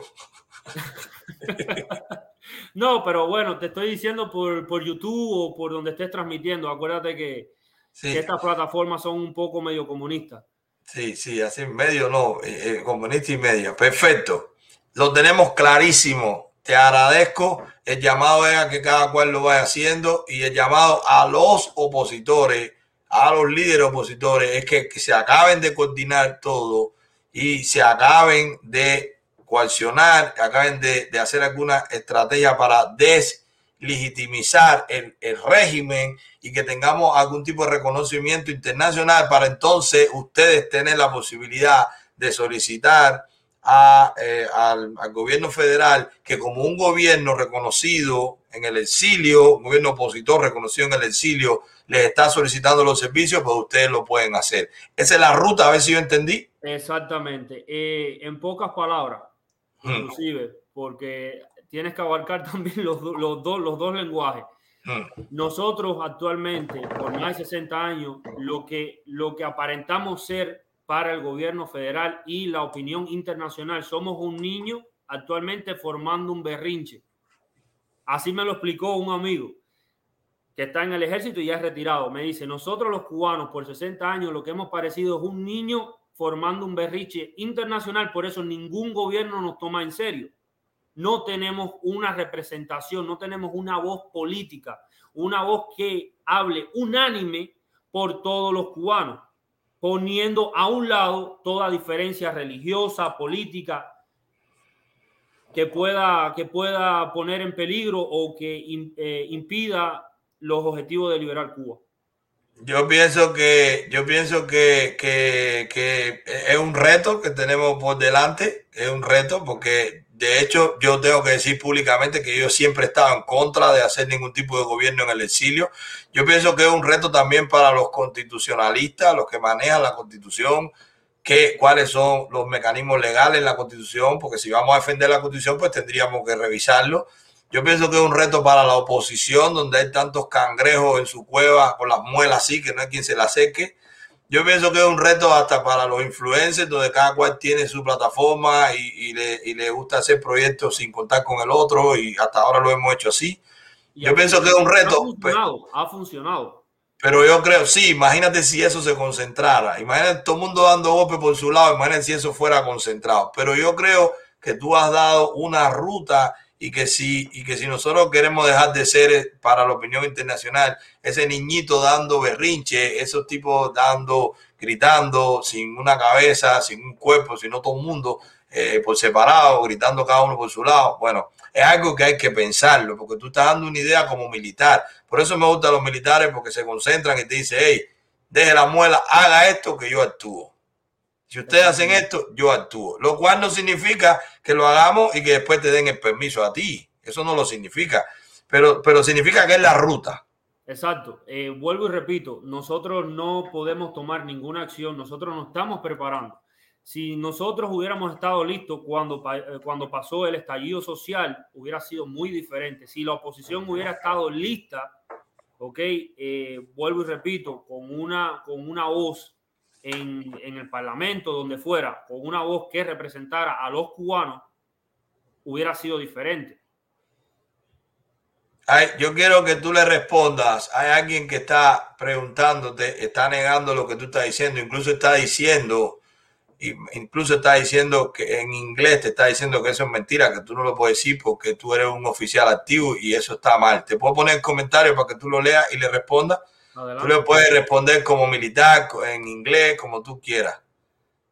Eso lo está diciendo ese que no sé, que evidentemente es como un, un perfil falso, ¿no? ¿Lo lees ahí? Sí, ya lo estoy leyendo. Ok. Sí. ¿Cómo actualmente esta persona que están viendo estoy saliendo como civil? Ok. No me ven con un uniforme militar. Yo estoy en todo mi derecho, First Amendment de los Estados Unidos. Para, la- para las, bueno, creo que es una muchacha eh, que comentó el, el, que hizo el comentario. Yo como militar de Estados Unidos tengo la obligación de defender la libre expresión, ¿ok? En el momento que yo me pongo el uniforme es otra regla. No puedo hablar de política porque lo tengo prohibido, pero como civil de los Estados Unidos y como persona libre en este país, yo puedo opinar, ¿ok? Y más si es de mi tierra, si es de mi país. Como, como soldado de Estados Unidos, nadie a mí me impide de poder tener una compañía, ¿ok? Y para el uso que se le quiera dar. En este caso, lo que se está diciendo es con un gobierno, o sea, legalmente registrado en Estados Unidos y a nivel internacional, nosotros podemos establecer negociaciones. Eso está amparado legal y federalmente. Hmm. Perfecto. Eh, em, bueno, claro, ahora vienen que pues, Guaidó se fue por otro lado y lo que sea. Bueno, perfecto. Vamos a, vamos a dejarlo ahí, Javier, porque estamos tocando temas que la gente lo malinterpreta, lo manipula y, y nosotros tenemos que seguir por la ley. Lógicamente, los que están en contra de este proyecto, los que están, los que están eh, asustados con este proyecto, los que, los que, los que quieren seguir en la muela, los que quieren seguir por la vía que no ha funcionado, lógicamente tú le vas a enseñar todo y te van a decir, sí, pero eh, ese tornillo puede ser de este lado si no voy. Señores, Te voy a decir algo. Esto que Sí. te estoy diciendo, esto que se está haciendo, esto que lograste y lo que he logrado, le va a afectar principalmente a los comunistas en el bolsillo. Y ese es el dolor de muchos de la falsa, de la falsa oposición, porque hay muchos que dicen ser de la oposición, pero al final, eh, ¿qué te puedo decir? 60 años de muchos carteles, mucha bulla, mucho y nada en concreto. Se han gastado miles y miles de millones de dólares. ¿Qué se ha resuelto en Cuba? Nada. Muerte, miseria, hambre, nada en concreto se ha solucionado. ¿Ok? Simplemente lo que tenemos que hacer es organizarnos como un pueblo, tanto dentro como fuera de Cuba. Una sola voz. Cuando Cuba sea libre, entonces en un país libre, con, con libertad de expresión, donde exista la división de poderes, ok, perfecto, se hace la- la- las modificaciones que se le quiera hacer a la constitución, para eso se escriben los amendments, ok, tú lo sabes porque tú has estudiado principalmente la constitución de este país, te interesa porque necesita, para hacer lo que haces tienes que tener conocimiento. claro. ¿Entiendes? Entonces, muchos cubanos que desconocen este tipo de conversación, claro, te van a decir eso es mentira, eso no se puede hacer, no lo hagan, estás loco, como le hicieron a, a Ultra en el momento que él lo mencionó, lo catalogaron de loco. No, pero es normal, es algo que siempre se ha tenido el tabú nosotros estamos pisando terreno que poca gente se ha atrevido a hacerlo y los que lo han hecho han hecho clandestino y en otro momento que no era tan perseguido. Así que eh, yo creo que primero para Víctor Rossi, que además es miembro del canal y no es para nada, o sea, una gente que lo que estás diciendo lo conoce y está dentro de los que no quiere que nos equivoquemos. Víctor, sí, eh, eh, Guaidó fue elegido dentro de Venezuela y fue reconocido por los países fuera de Venezuela por el régimen, porque, porque Venezuela es un régimen. Pero de esa misma forma, por si hay, hay cosas que nosotros no manejamos, pero por ejemplo, el Parlamento Europeo en su última eh, resolución ya puso que dentro de las cosas que tenía que hacer Reimen era incluir a la oposición en, en, las negociaciones o en el diálogo con la Unión Europea. O sea, que se tenga en cuenta a la oposición. Ya está legitimizando que hay una oposición. Aunque en Cuba sea ilegal, pues fuera de Cuba o para la Unión Europea o para el Parlamento Europeo ya dice, pero hay una oposición y tienes que traerla cuando hablemos nosotros. Ojo, no es diálogo entre la oposición y el régimen, porque nos asustamos y yo soy el primero que ataco eso.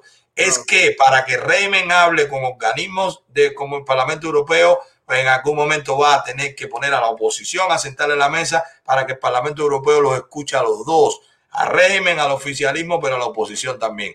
Y otra cosa que no saben, que se está haciendo mucho trabajo, pero eso lleva dinero y eso lleva abogados y eso lleva tiempo para hacer el cabildeo necesario, el lobby necesario, como para que con un solo país, con un solo Parlamento Europeo, que se desconozca la legalidad de la constitución actual de Cuba, ya inmediatamente el Parlamento Europeo entero tiene que decir en Cuba hay un gobierno ilegal, tenemos que reconocer otro gobierno que los cubanos quieran, de la forma que sea, tenemos que ver la constitución como lo dice, vamos a respetar la constitución, veremos quiénes son los, los, héroes que quieran brindarse para eso o cómo lo conformamos, pero sí hay las vías para hacerlo.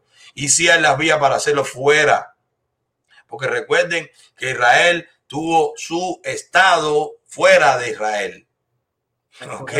Así que es un estado sionista. O sea, recuerden todo eso. Aprender. Los cubanos tenemos que aprender de todo lo que va pasando en el mundo los cubanos no hemos, nos hemos enfocado que todo es Florida, Florida, Florida y no vemos lo que pasa internacionalmente, como muchos países han logrado su libertad.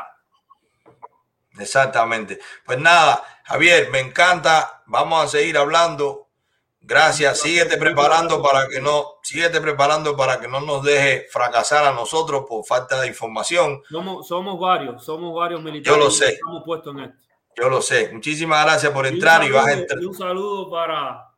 Para, para el, el Luisma. El Luisma, claro que sí, el Luisma, claro, con Make Cuba Again, que lo vamos a lograr. Ese eslogan que él hizo, lo vamos a lograr. Vamos a hacer Cuba grande otra vez. Gracias, Javier. Te dejo para que descanse. Nosotros vamos a seguir, vamos a terminar con. Vamos a terminar con esto, con el estado de opinión. Antes de eso, señores, les voy a hablar de iniciativas que está haciendo ya el Consejo para la Guerra sin haber usado un dólar de lo que se está recaudando, porque sí se está recaudando. Sí hay gente que está donando. Y hay gente que cree y no pregunta mucho y dona. Porque hay gente que dice, yo no me voy a tomar un café, yo no voy a ir a comer, yo creo en los que lo están manejando, yo creo que esa gente no me van a coger un peso a mí, yo creo que ellos lo van a hacer bien y yo lo voy a donar, yo voy a apoyar el Consejo para la Guerra y hay gente que lo está haciendo. Miren este proyecto. Ponte ahí, George, las casas de socorro. Miren cómo antes del 59 existían las casas de socorro. Resulta que en Cuba hoy, con la falta de medicina, muchísima gente está mandando medicina para Cuba por la vía que pueda. Primero para familiares, pero otros también, otros también lo están haciendo para apoyar al que no conoce. Pero Estamos hablando de cientos de miles de dólares que se están mandando, que yo conozco varias gente en Europa, en Latinoamérica, aquí en Estados Unidos, y lo mandan pagando libras, lo mandan con mulas, lo mandan por paquete, lo mandan, lo están mandando. Resulta que estas casas de socorro que tiene incluso un, yo le voy a poner, George, si tú le puedes ir poniendo las diapositivas de PDF, pero yo quisiera que te concentrara en el teléfono de contacto. Resulta que estas casa de socorro que estamos nosotros, que el Consejo para la Guerra está ayudando a su coordinación, ¿verdad? Con el dinero de los que estamos promoviéndolo, todavía no se ha usado un dólar de lo que se está recaudando. ¿Cómo es que nosotros podemos ayudar? Al llamado que estamos haciendo hasta ahora, lo que necesitamos es coordinación. Muchísima gente, muchis, primero esto es algo clandestino. Esto es algo que se sabe que lo estamos haciendo, pero nadie sabe dónde lo estamos haciendo y por qué podemos decirlo públicamente. Muy sencillo, porque las personas que están recibiendo eso en Cuba están entregando los medicamentos en los lugares donde hay déficit y donde también están los precios por el cielo. Así que nosotros mandando medicamentos, si la gente está donando y no tiene a quién mandarle, si lo coordina con las casas de socorro, las casas de socorro le van a decir, mándalo para Villa Clara, ese medicamento está en falta, lo están vendiendo a no sé cuántos dólares, si tú lo mandas para Villa Clara, eso no solo va a ayudar a que lo reciba, sino va a ayudar a que el precio baje porque va a haber más medicina de esa en Villa Clara.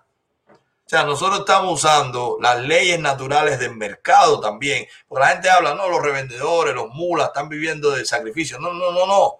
El mercado es oportunista y los emprendedores son oportunistas. Corren su riesgo, pagan su maleta, pagan su pasaje, llegan a Cuba, pagan para que lo dejen entrar y cuando entran lo venden. Y quien tiene la culpa de que eso haya un déficit y quien tiene la culpa de que eso se venda tan caro es el régimen que no lo tiene para dar no es el oportunista. Y oportunista en el mejor sentido, que nosotros estemos aquí hablando de un oportunismo mío, que ustedes me escuchan, y de ustedes que les gusta lo que yo digo. O sea, el oportunismo es algo natural, es aprovechar la oportunidad. Tenemos que sacarnos toda esa doctrina, autosuficiente, oportunista, ventajista. Eso no son palabras malas. Eso son, palabras del español. Y que si tú la utilizas sin la doctrina de la mente, tú escuchas que cómo tú vas a ser empresario sin ser oportunista. Si ser empresario es aprovechar una oportunidad de algo que falta, suplirla a buen precio, con buena calidad y con buen servicio. Eso es ser un empresario. Y eso es lo que están haciendo los mulas. Yo nunca voy a estar en contra de los mulas, ni tampoco en un gobierno donde escuche a los influencers como nosotros. Voy a permitir que se controle el precio, ni que se controle las entradas, porque todo eso ya sabemos lo que pasa al final. Bueno, las casas de socorro lo que está haciendo es coordinando. Ponte el teléfono, George, para que la gente escriba. Toda esa gente que está mandando medicina para Cuba, los que no saben por dónde. Tampoco las casas de socorro son las que están mandando todas las medicinas, no. Las casas de socorro están diciendo dónde mandarla y está mandando también como tanta gente que lo está haciendo. Y ahí ven la participación de la embajada cívica también, porque todo se va coordinando entre todos, porque está funcionando de varios países. Y escuchen esto, el régimen ya está saliendo a buscar las medicinas que entran para confiscarlas, porque ellos no quieren que la gente lo tenga por vía privada. Ellos quieren ser ellos los únicos que llevan las medicinas, pero no lo usan, no lo hacen bien. Entonces viven de las donaciones, no dejan que entren las donaciones y las que entran las quieren confiscar. La seguridad del Estado está detrás de todo el que está mandando medicina. Vamos a coordinar. Aquí no hay ningún tipo de ego, ahí no hay un nombre, eso no es un proyecto de Manuel Milanés eso no es un proyecto de una persona, pero usted va a mandar algo para Cuba de medicina que no tiene a quién mandárselo, que no sabe por dónde hacerlo. Escriba por WhatsApp a ese número, escriba a ese correo, que ahí le van a decir, mándalo por aquí, envíalo para acá que ellos lo llevan. Sabemos que sale un contenedor ahora por carga agrupada. Eso es un trabajo de coordinación. ¿Y por qué Casa de Socorro? Porque también le están entregando la medicina a los médicos.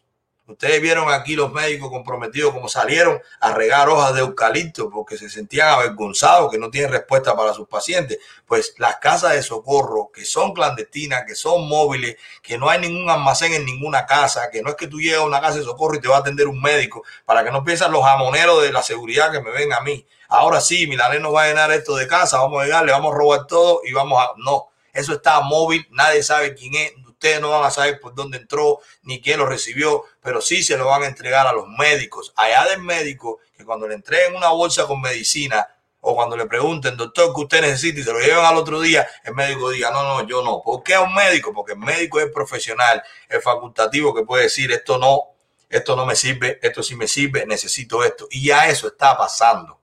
Y sí es clandestino y sí lo estamos entrando a Cuba. Y eso es una iniciativa que no ha gastado un peso, porque todo el que trabaja en eso lo hace voluntario. Y todo el que está donando, está donando para comprar medicina o está comprando medicina y enviándolo para Cuba. Así que yo los invito a que si vamos a dejar el ego a un lado y vamos a ser más cooperativos, vamos a hacer, vamos a coordinar las cosas que hacemos para que funcionen mejor, que se comuniquen con las casas de socorro. Ponte el correo y el teléfono de Nuevo York. 34 64 03 12673, ese es el teléfono que ahí pueden escribir por WhatsApp a la hora que sea y ese correo embajada cívicas embajada cívica Asturias embajada cívica Asturias arroba gmail.com ok escriban a ese correo y escriban a ese teléfono y ahí van a o se, o se quieren brindar como voluntario al proyecto o quieren hacer una donación o ya tienen la donación lista, pero quieren ver dónde más hace falta en Cuba, ahí hay todo un trabajo de qué medicamento hace más falta en qué lugar de Cuba. O sea, hay todo un trabajo previo, no es de ahora, no es que me levanté ayer y eso empezó. Eso lleva ya desde el 11 de julio funcionando porque funcionaba de antes. Porque la crisis humanitaria en Cuba no empezó el 11 de julio. El 11 de julio se manifestó la gente contra ella. ¿Ok? Así que, señores, ahí tienen eso. Pero para los que no creen que hay todo tipo de guerra, nosotros hemos hablado de aquí de la plataforma Catapult, que es de Hugo Cancio, que es un mercado online. Miren si funciona la ciberguerra, que yo no sé quién, a través de Telegram, porque en Telegram no se sabe quién te escribe. Además, con el sistema que pone la imagen o el video en este caso y se autodestruye, miren el video que me mandó de dentro de la plataforma de Catapult. O sea, si hay gente que está puesto, si hay gente que puede entrar a esas páginas, si hay gente que puede violar la seguridad de esas páginas, entrar, saber quién está comprando, a cómo está comprando, a dónde va el dinero, dónde lo deposita, toda esa ruta. De hecho, yo creo que la persona que me envió esto ya debe saber toda esa ruta, así que está totalmente expuesto ese negocio que es cómplice del régimen. Ponte el video que te mandé, George, para que se vea. Eso es un video hecho por alguien que es un especialista que sabe cómo es una página por dentro. ¿Ok? esa es la página por dentro que dice quiénes son los que compran, quiénes son el, listado de, clientes, eh, las tarjetas. Miren cómo eso, miren, todo eso la gente puede entrar o no. La gente está comprando en los mercados estos cubanos y así como lo hace una persona que no sé quién es, inmediatamente que lo envía así anónimamente por Telegram, que tú no tienes cómo rastrear, pues así mismo el, el régimen puede tener acceso a eso y alguien del régimen puede, puede tener acceso a eso y manejar toda tu información. Miren qué nivel de seguridad puede tener eso. eso es importante que la gente sepa que sí, que sí hay muchos cubanos con todo tipo de capacidad, de cualidad, de talento, que no quiere que siga pasando lo que está pasando en Cuba. Vamos a dejarlo ahí, George. Todos los tipos de guerra son importantes y a todos podemos llegar.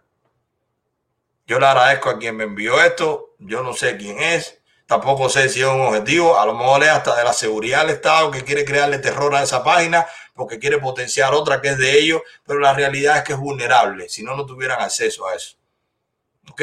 Así que, señores, vamos a terminar la directa, que ya llevamos para tres horas, pero yo pienso que no debemos dejar pasar por alto el estado de opinión que se ha creado con todo esto de eh, la marcha de, de Alex Otaola, de criterio que yo di eh, uno o dos días antes sobre si ir a Washington, si, bueno, si cumplía algún objetivo o no.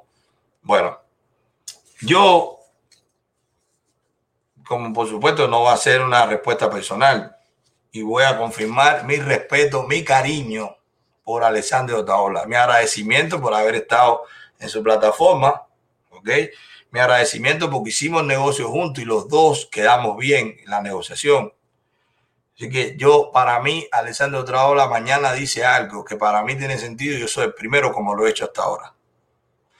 Pero yo más bien voy, yo quisiera que nosotros reflexionemos sobre las preguntas que están en el aire, sobre lo que la gente está, porque cada vez que surge una polémica o cada vez que surge algún tipo de diferencia, entre las personas que somos públicos, inmediatamente empieza la gente a utilizar eso. ¿Quién no sabe el valor que tiene una persona como Ale Otaola o el trabajo, la plataforma de Ale Otaola para esta lucha? ¿Quién no lo sabe? Eso no hay que discutirlo. Eso está de más. Por eso hay que protegerlo. Por eso hay que protegerlo. Y en mi opinión se protege diciendo las cosas que están mal. Alejo Ola nos está protegiendo a nosotros, buscando todas las fórmulas legales para no caer en una ilegalidad, para no ir presos. Nosotros, nuestros seguidores, con el, Consejo para la Guerra, pues nosotros también protegemos a Ale Otaola, a Eliezer, el que sea, cuando vemos algo que le puede hacer daño a él, que lo puede debilitar a él, porque a él específicamente, que fue uno de los promotores de que esto pasara, a quien más lo quieren atacar porque tendrían una victoria rotunda si lo debilitamos. ¿Ok? Comenzando por ahí, vamos a ver las preguntas que la gente se, se, ha hecho. Las preguntas que la gente se ha hecho con este tema. ¿Qué está sonando por las redes sobre esto? Lo primero, estoy molesto porque el Consejo para la Guerra es ilegal y Otaola es quien lo denunció. Si fuera así, yo no estuviera todavía hablando del Consejo para la Guerra. Yo le doy las gracias a Alessandro Otaola que frente a toda la cantidad de gente que se le conecta a él, tuvimos aquella entrevista y gracias a aquella entrevista muchísima gente se ha unido al Consejo para la Guerra. He recibido mucho más apoyo que cuando lo habíamos dicho nosotros solos. Así que yo doy las gracias a que él, siempre lo dije, nunca vi eso como una amenaza, mucho menos como un ataque. Siempre lo vi y siempre lo dije en todas las entrevistas. Siempre mi reacción fue, Ale lo que está es cuidándonos. Es algo que él entiende que es ilegal, es algo que entiende él que le puede hacer daño a la lucha, porque pudiéramos caer no solo yo, sino Ultra, sino Bonco y todos los seguidores que den 5 dólares pueden ir presos 15 años, porque así lo ha dicho. Incluso ha dicho las leyes que se violan y que él lo iba a demostrar o lo demostró, no sé, no le di seguimiento a ese planteamiento. Así que ¿Cómo van a pensar que yo estoy molesto porque una persona me está defendiendo? Y como estoy molesto porque me está defendiendo, pues yo entonces ataco lo que hace el otro. Eso como mínimo es inmaduro. Como mínimo es inmaduro. Como si tuviéramos una competencia. Tú me atacas y yo te ataco. Bueno, pues yo no funciono así. Yo dije lo que yo creía. Y lamentablemente lo que yo creía pasó. Dos, se sabía eso, pero no debió decirse. He escuchado gente diciendo, eso se sabía, pero no había que decirlo. Bueno, pues yo no funciono así. Yo no quiero amigos míos que sepan que yo tengo un problema y no me lo digan. Yo no quiero gente que me quiera y que esté al lado mío diciéndome qué bonito te queda la gorra, tú sí estás lindo, esos espejuelos son buenos. no, para eso yo tengo mi familia. Para eso yo tengo gente que nunca me va a ver defecto y que yo lo entiendo. Yo quiero verte al lado mío que me estás engordando. Ese programa fue una mierda. Mejor el contenido que te está desviando. Y ese es el que yo escucho. Por supuesto que yo me dejo querer por la gente que yo sé que tiene cariño. Pero me cuido. ¿Por qué me cuido de tantos halagos? Primero, porque me alimenta el ego. Segundo, porque me distancia de los críticos y los críticos hacen falta. Enemigos y amigos. Yo primero veo que me está diciendo. Y después yo me puedo ver por qué me lo está diciendo. Si lo que me está diciendo tiene sentido para mí, no me interesa por qué lo está diciendo en ese momento. Yo primero corrijo y después veo si fue un ataque o no. Eso es ser objetivo. Así que que sabía que esto podía pasar y no lo dijo, para mí lo hizo mal. Y para mí no quiere a Alexander Otaola.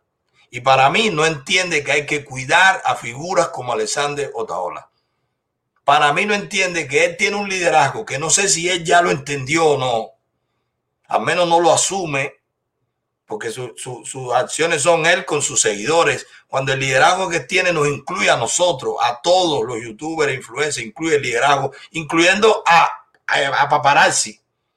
A todo el mundo le asume el liderazgo que tiene Alexander Otaola, a todo el mundo, porque es un buque insignia. Pero si está mal, hay que decírselo. Y si está mal, él debe escuchar quién se lo está diciendo y por qué. Porque yo estoy seguro que en el círculo más íntimo de Alessandro Otaola hay gente que le dicen cuando está mal las cosas. Estoy seguro. Pues si no, no lo quieren. Y yo conozco a varios de los que están cerca y tengo la mejor opinión. Y sé que no dejarían que él se equivocara. Pueden haber, pueden pensar, pueden haber pensado que esto funcionara. Y ojo, señores, no es que no funcionó. Él fue eso, no su cazuela. Además, ese tipo tiene un, grueso de, piel de este tamaño. Miren la historia de Alessandro Taola. Ese no se va a milanar por eso. Ni tampoco se va a rendir, ni tampoco un niño chiquito que esté llorando. Ay, no fue nadie. No es así. Esa no es la actitud que él ha tenido para llegar donde llegó. Pero son las preguntas que están en el aire. Y es el estado de opinión. Yo me, no digo no me alegro porque sé que no es bien intencionado con que la gente crea que la gente no fue porque yo dije que no había que ir. No me den ese poder. No me den ese poder. Yo no tengo el poder de decirle a la gente no vayan a tal lugar y que la gente no vayan. ¿Quién piensa eso? El que piensa eso como mínimo es un malintencionado. Está creando división, roncha. Si lo debí decir o no, yo entiendo que todo lo que está mal y daña a uno que está en mi mismo camino, yo lo tengo que decir. Si lo debí decir en privado o no, pues tendríamos que corregir eso, Alessandro Taola y yo si la comunicación la vamos a hacer en privado o si la vamos a hacer en público. Y si la vamos a hacer en público, los dos tenemos la suficiente madurez como para asimilar si es para bien o para mal. Vamos a otra pregunta. Estoy molesto porque en el Rosario había tres mujeres. esa me gustó mucho. Señores, en el Rosario que nosotros hacemos todos los días a las 3 de la tarde, puede haber la cantidad que sea, se conectan 50, 100, 200, es un Rosario. Yo me alegro cuando voy a una misa o cuando me encuentro con un cura y me abraza. Los curas cubanos me abrazan y me dicen, Manuel, qué buen trabajo haciendo Rosario. A mí no me importa si van uno o dos personas. Quien tiene que escuchar eso es la Virgen. Yo lo hago con mi familia y somos cuatro. O sea, a mí no me interesa la cantidad cuando se hace Rosario. Tampoco el Rosario se hace para que den like. El Rosario se hace para adorar a Dios para adorar a Dios, para agradar a la Virgen que es su madre, para contemplar la vida de Jesús, porque Rosario es cristocéntrico, pero también para orar, para meditar, para compartir, pero también para abrir, para darle un poquito al cubano de que regrese a la fe. Y es un legado, eso está ahí, eso ni monetiza, ni está buscando like, ni da dinero, eso es un legado de fe para los cubanos. Yo lo quise hacer, yo lo siento, yo lo profeso, ¿Por qué no lo voy a hacer? No importa si van tres o cuatro personas, no importa si van cien. Ojalá ayer en la ermita había miles o había mil personas. Vamos a hacer un rosario con mil, diez mil, veinte mil personas. Ojalá lo hiciéramos mañana en el medio de la catedral. Que lo que se organice sea un rosario gigantesco o en, el, o en el santuario del cobre. Y que se organice un rosario gigantesco que no quepa nadie. Mil, dos mil, tres mil, cuatro mil cubanos haciendo un rosario. Vamos a ver si los tumbamos o no porque a eso sí le tienen miedo ellos, a la fe, a Dios, a la Virgen, a eso sí le tienen miedo ellos. La otra, Alex comenzó todo y merece respeto. ¿Y cuál fue? ¿Y cuál fue? ¿Cuál fue la falta de respeto en decir que entendía que eso no tenía sentido? ¿Cuál es mi ataque en decir eso? O sea, nosotros sacamos una iniciativa Llevamos 15 días recibiendo soldaditos de plomo, Ignacio Jiménez, que Barquito de Babel. Y nosotros faltamos respeto diciendo que eso no era objetivo en este momento, que, que, que la gente está cansado de ir a eso sin un resultado, que tenemos una, una presidencia en la Casa Blanca que no escucha, que no va a hacerle caso a nada de lo que se diga ahí, que hay gente que perdió trabajo, que hay gente que gastó dinero, que ya se acabó el employee, que ahora hay que cogerla. O sea, son condiciones objetivas, pero no lo dije yo, señores, y repito, no lo dije yo. Alessandro Otaola en su canal hizo una encuesta. ¿Tú tienes ahí la encuesta, George? Hizo una encuesta y la encuesta dijo, no recuerdo ahora los números, George la va a poner, pero la encuesta dijo, me parece de memoria que era 40, 42 personas, así terminó, 42 personas vamos a participar, sí, 38 no, y 20 todavía no sé.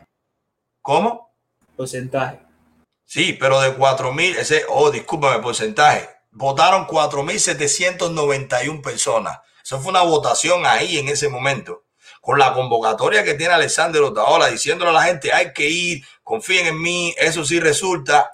Los que están diciendo que no están mal, hemos recibido un ataque, sorprendentemente, no sé qué, todo lo que se dijo en ese momento. Pues en ese momento, esa fue la votación con un chat completamente a su favor, como son todos los seguidores, como puedo hacer yo una votación aquí. Y en ese momento lo que se terminó la votación fue 42% de 4.791, casi 5.000 personas votaron. 42% dijeron que sí, 38% dijeron que no y 20% dijo todavía no sé. Con lo cual, señores, todo el que sabe de votaciones y de estadística 38 más 20, es el 58%, no estaba seguro, no quería ir. Entonces no es un problema que Otaola no escuchó a su amigo, que lo quiere, lo respeta, y no es que se lo diga en privado, que lo he dicho públicamente, que no he permitido que delante de mí se ofenda, que he tomado posturas radicales cuando se le ataca. Entonces no es un problema de que él no me escucha a mí. ¿Quién soy yo? No, no, no. Es un problema que no escuche lo que le está diciendo su audiencia. Que el día antes o dos días antes estaba diciendo, o yo no voy o no sé si voy. Y les voy a decir algo, ¿qué pasa con esto? Pero hay una pregunta antes que me gustó. Hay otra, otra, otro que está en el aire antes que me gustó, porque estos son ataques directos. Yo estoy seguro que estos no son ataques de Alessandro Taola ni de su círculo. Estos son ataques de los que aprovechan este tipo de diferencia, controversia, eh, roce, como le quieran llamar, o discrepancia entre amigos, entre gente del mismo, del, del, con el mismo objetivo. Entre gente que se caen bien, que se quieren, a mí me cae, o sea, con independencia a lo que él haga, si está bien o no, como yo considere. Alessandro es un tipo súper, súper empingado, en buen cubano. Tú vas por ahí, te ríes, el tipo te atiende bien. A mí me cae bien Alessandro Taola.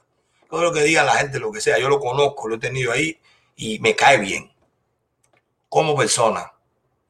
Con independencia de eso, que también mi mamá yo la adoraba. Y cuando hacía algo, me lo decía, Manolito, eso está mal.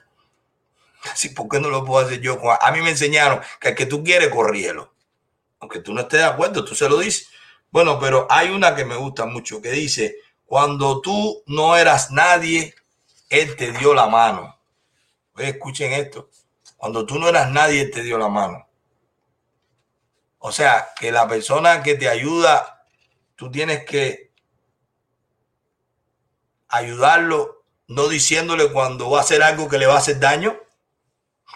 O sea, el agradecimiento a una persona que te ayuda es dejarlo que se destarre. O sea, de verdad la gente cree que uno no sufre ver imágenes como esta. Ponte ahí lo de Cuba Debate, George. Un artículo, si fuera mentira, ¿por qué había que regalarle esta victoria a Cuba Debate? Una gente que hay que cuidarla, una gente que, que hay que, que lo que hay es que potenciarla. Había que permitir esto. Había, había que regalarle esto al régimen, que saquen Cuba Debate en primera plana una crítica porque no estaban las personas que está acostumbrado él a llevar y que están acostumbrados ellos a decir que es mentira, que no eran tantos, pero siempre con un bulto de personas, con muchísima convocatoria, que yo no creo que él la ha perdido. Simplemente convocó a algo que la gente no quiere ir. Yo no puedo convocar a la gente a estar en el medio del Polo Norte sin ropa, pues me van a querer mucho, pero no van, porque no es momento, hace tremendo frío. Es sentido común. Yo no me siento bien para nada con lo que pasó. Yo me siento mal con lo que pasó. Pero me siento mal con lo que pasó porque no se escuchó mi alerta. Ir a esa marcha el día de la caridad del cobre. Ir a esa marcha en un miércoles. Ir a esa marcha después que no han respondido nada de lo que hemos pedido. Que han respondido cosas que no pedimos. Que nos están utilizando para hacer su agenda no está bien. Yo tampoco recibí ni una, ni una llamada, ni un escrito, oye, bro, porque tú dices eso? que tú crees? No, nada, ya, no importa. Manuel está en contra, yo voy. Bueno, esa fue la actitud. Ahí está el resultado.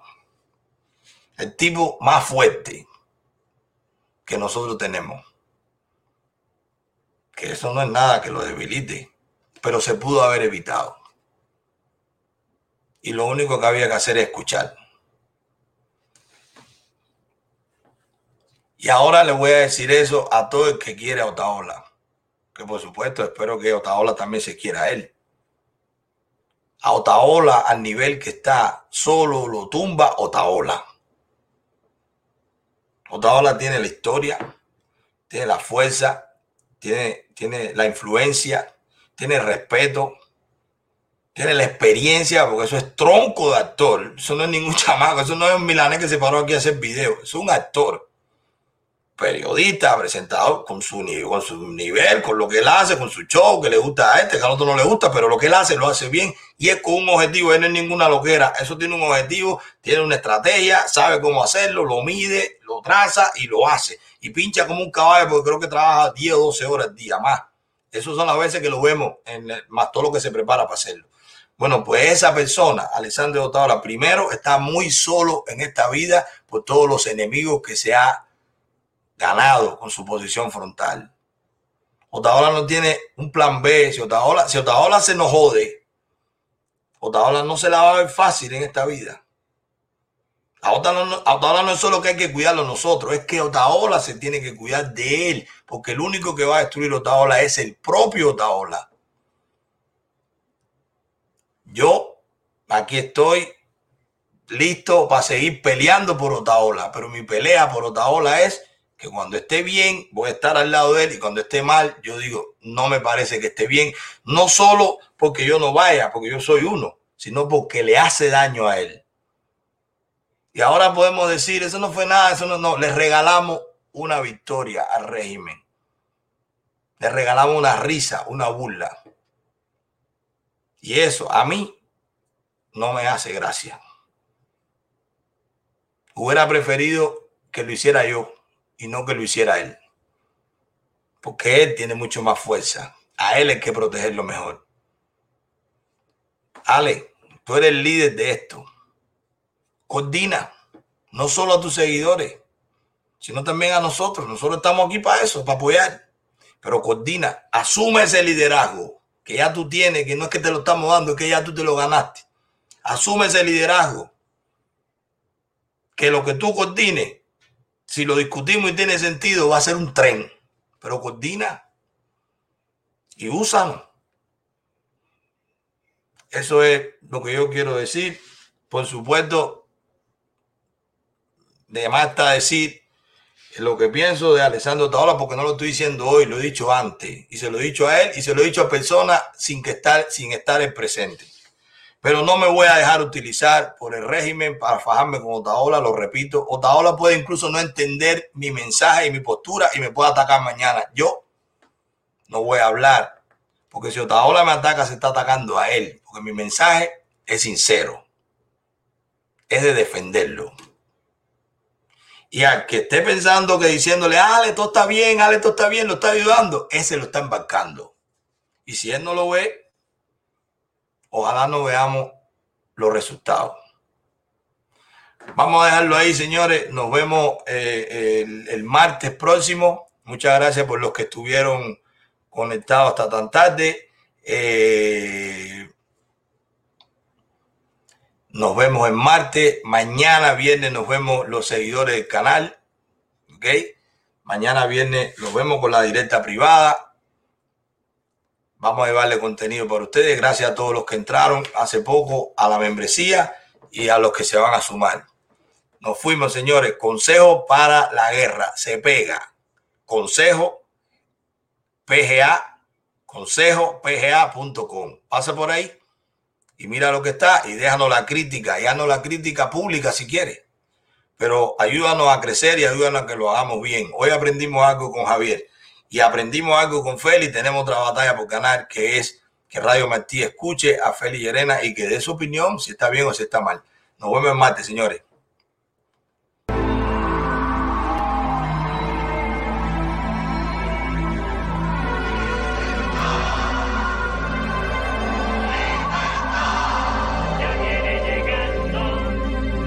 Que se lleven todo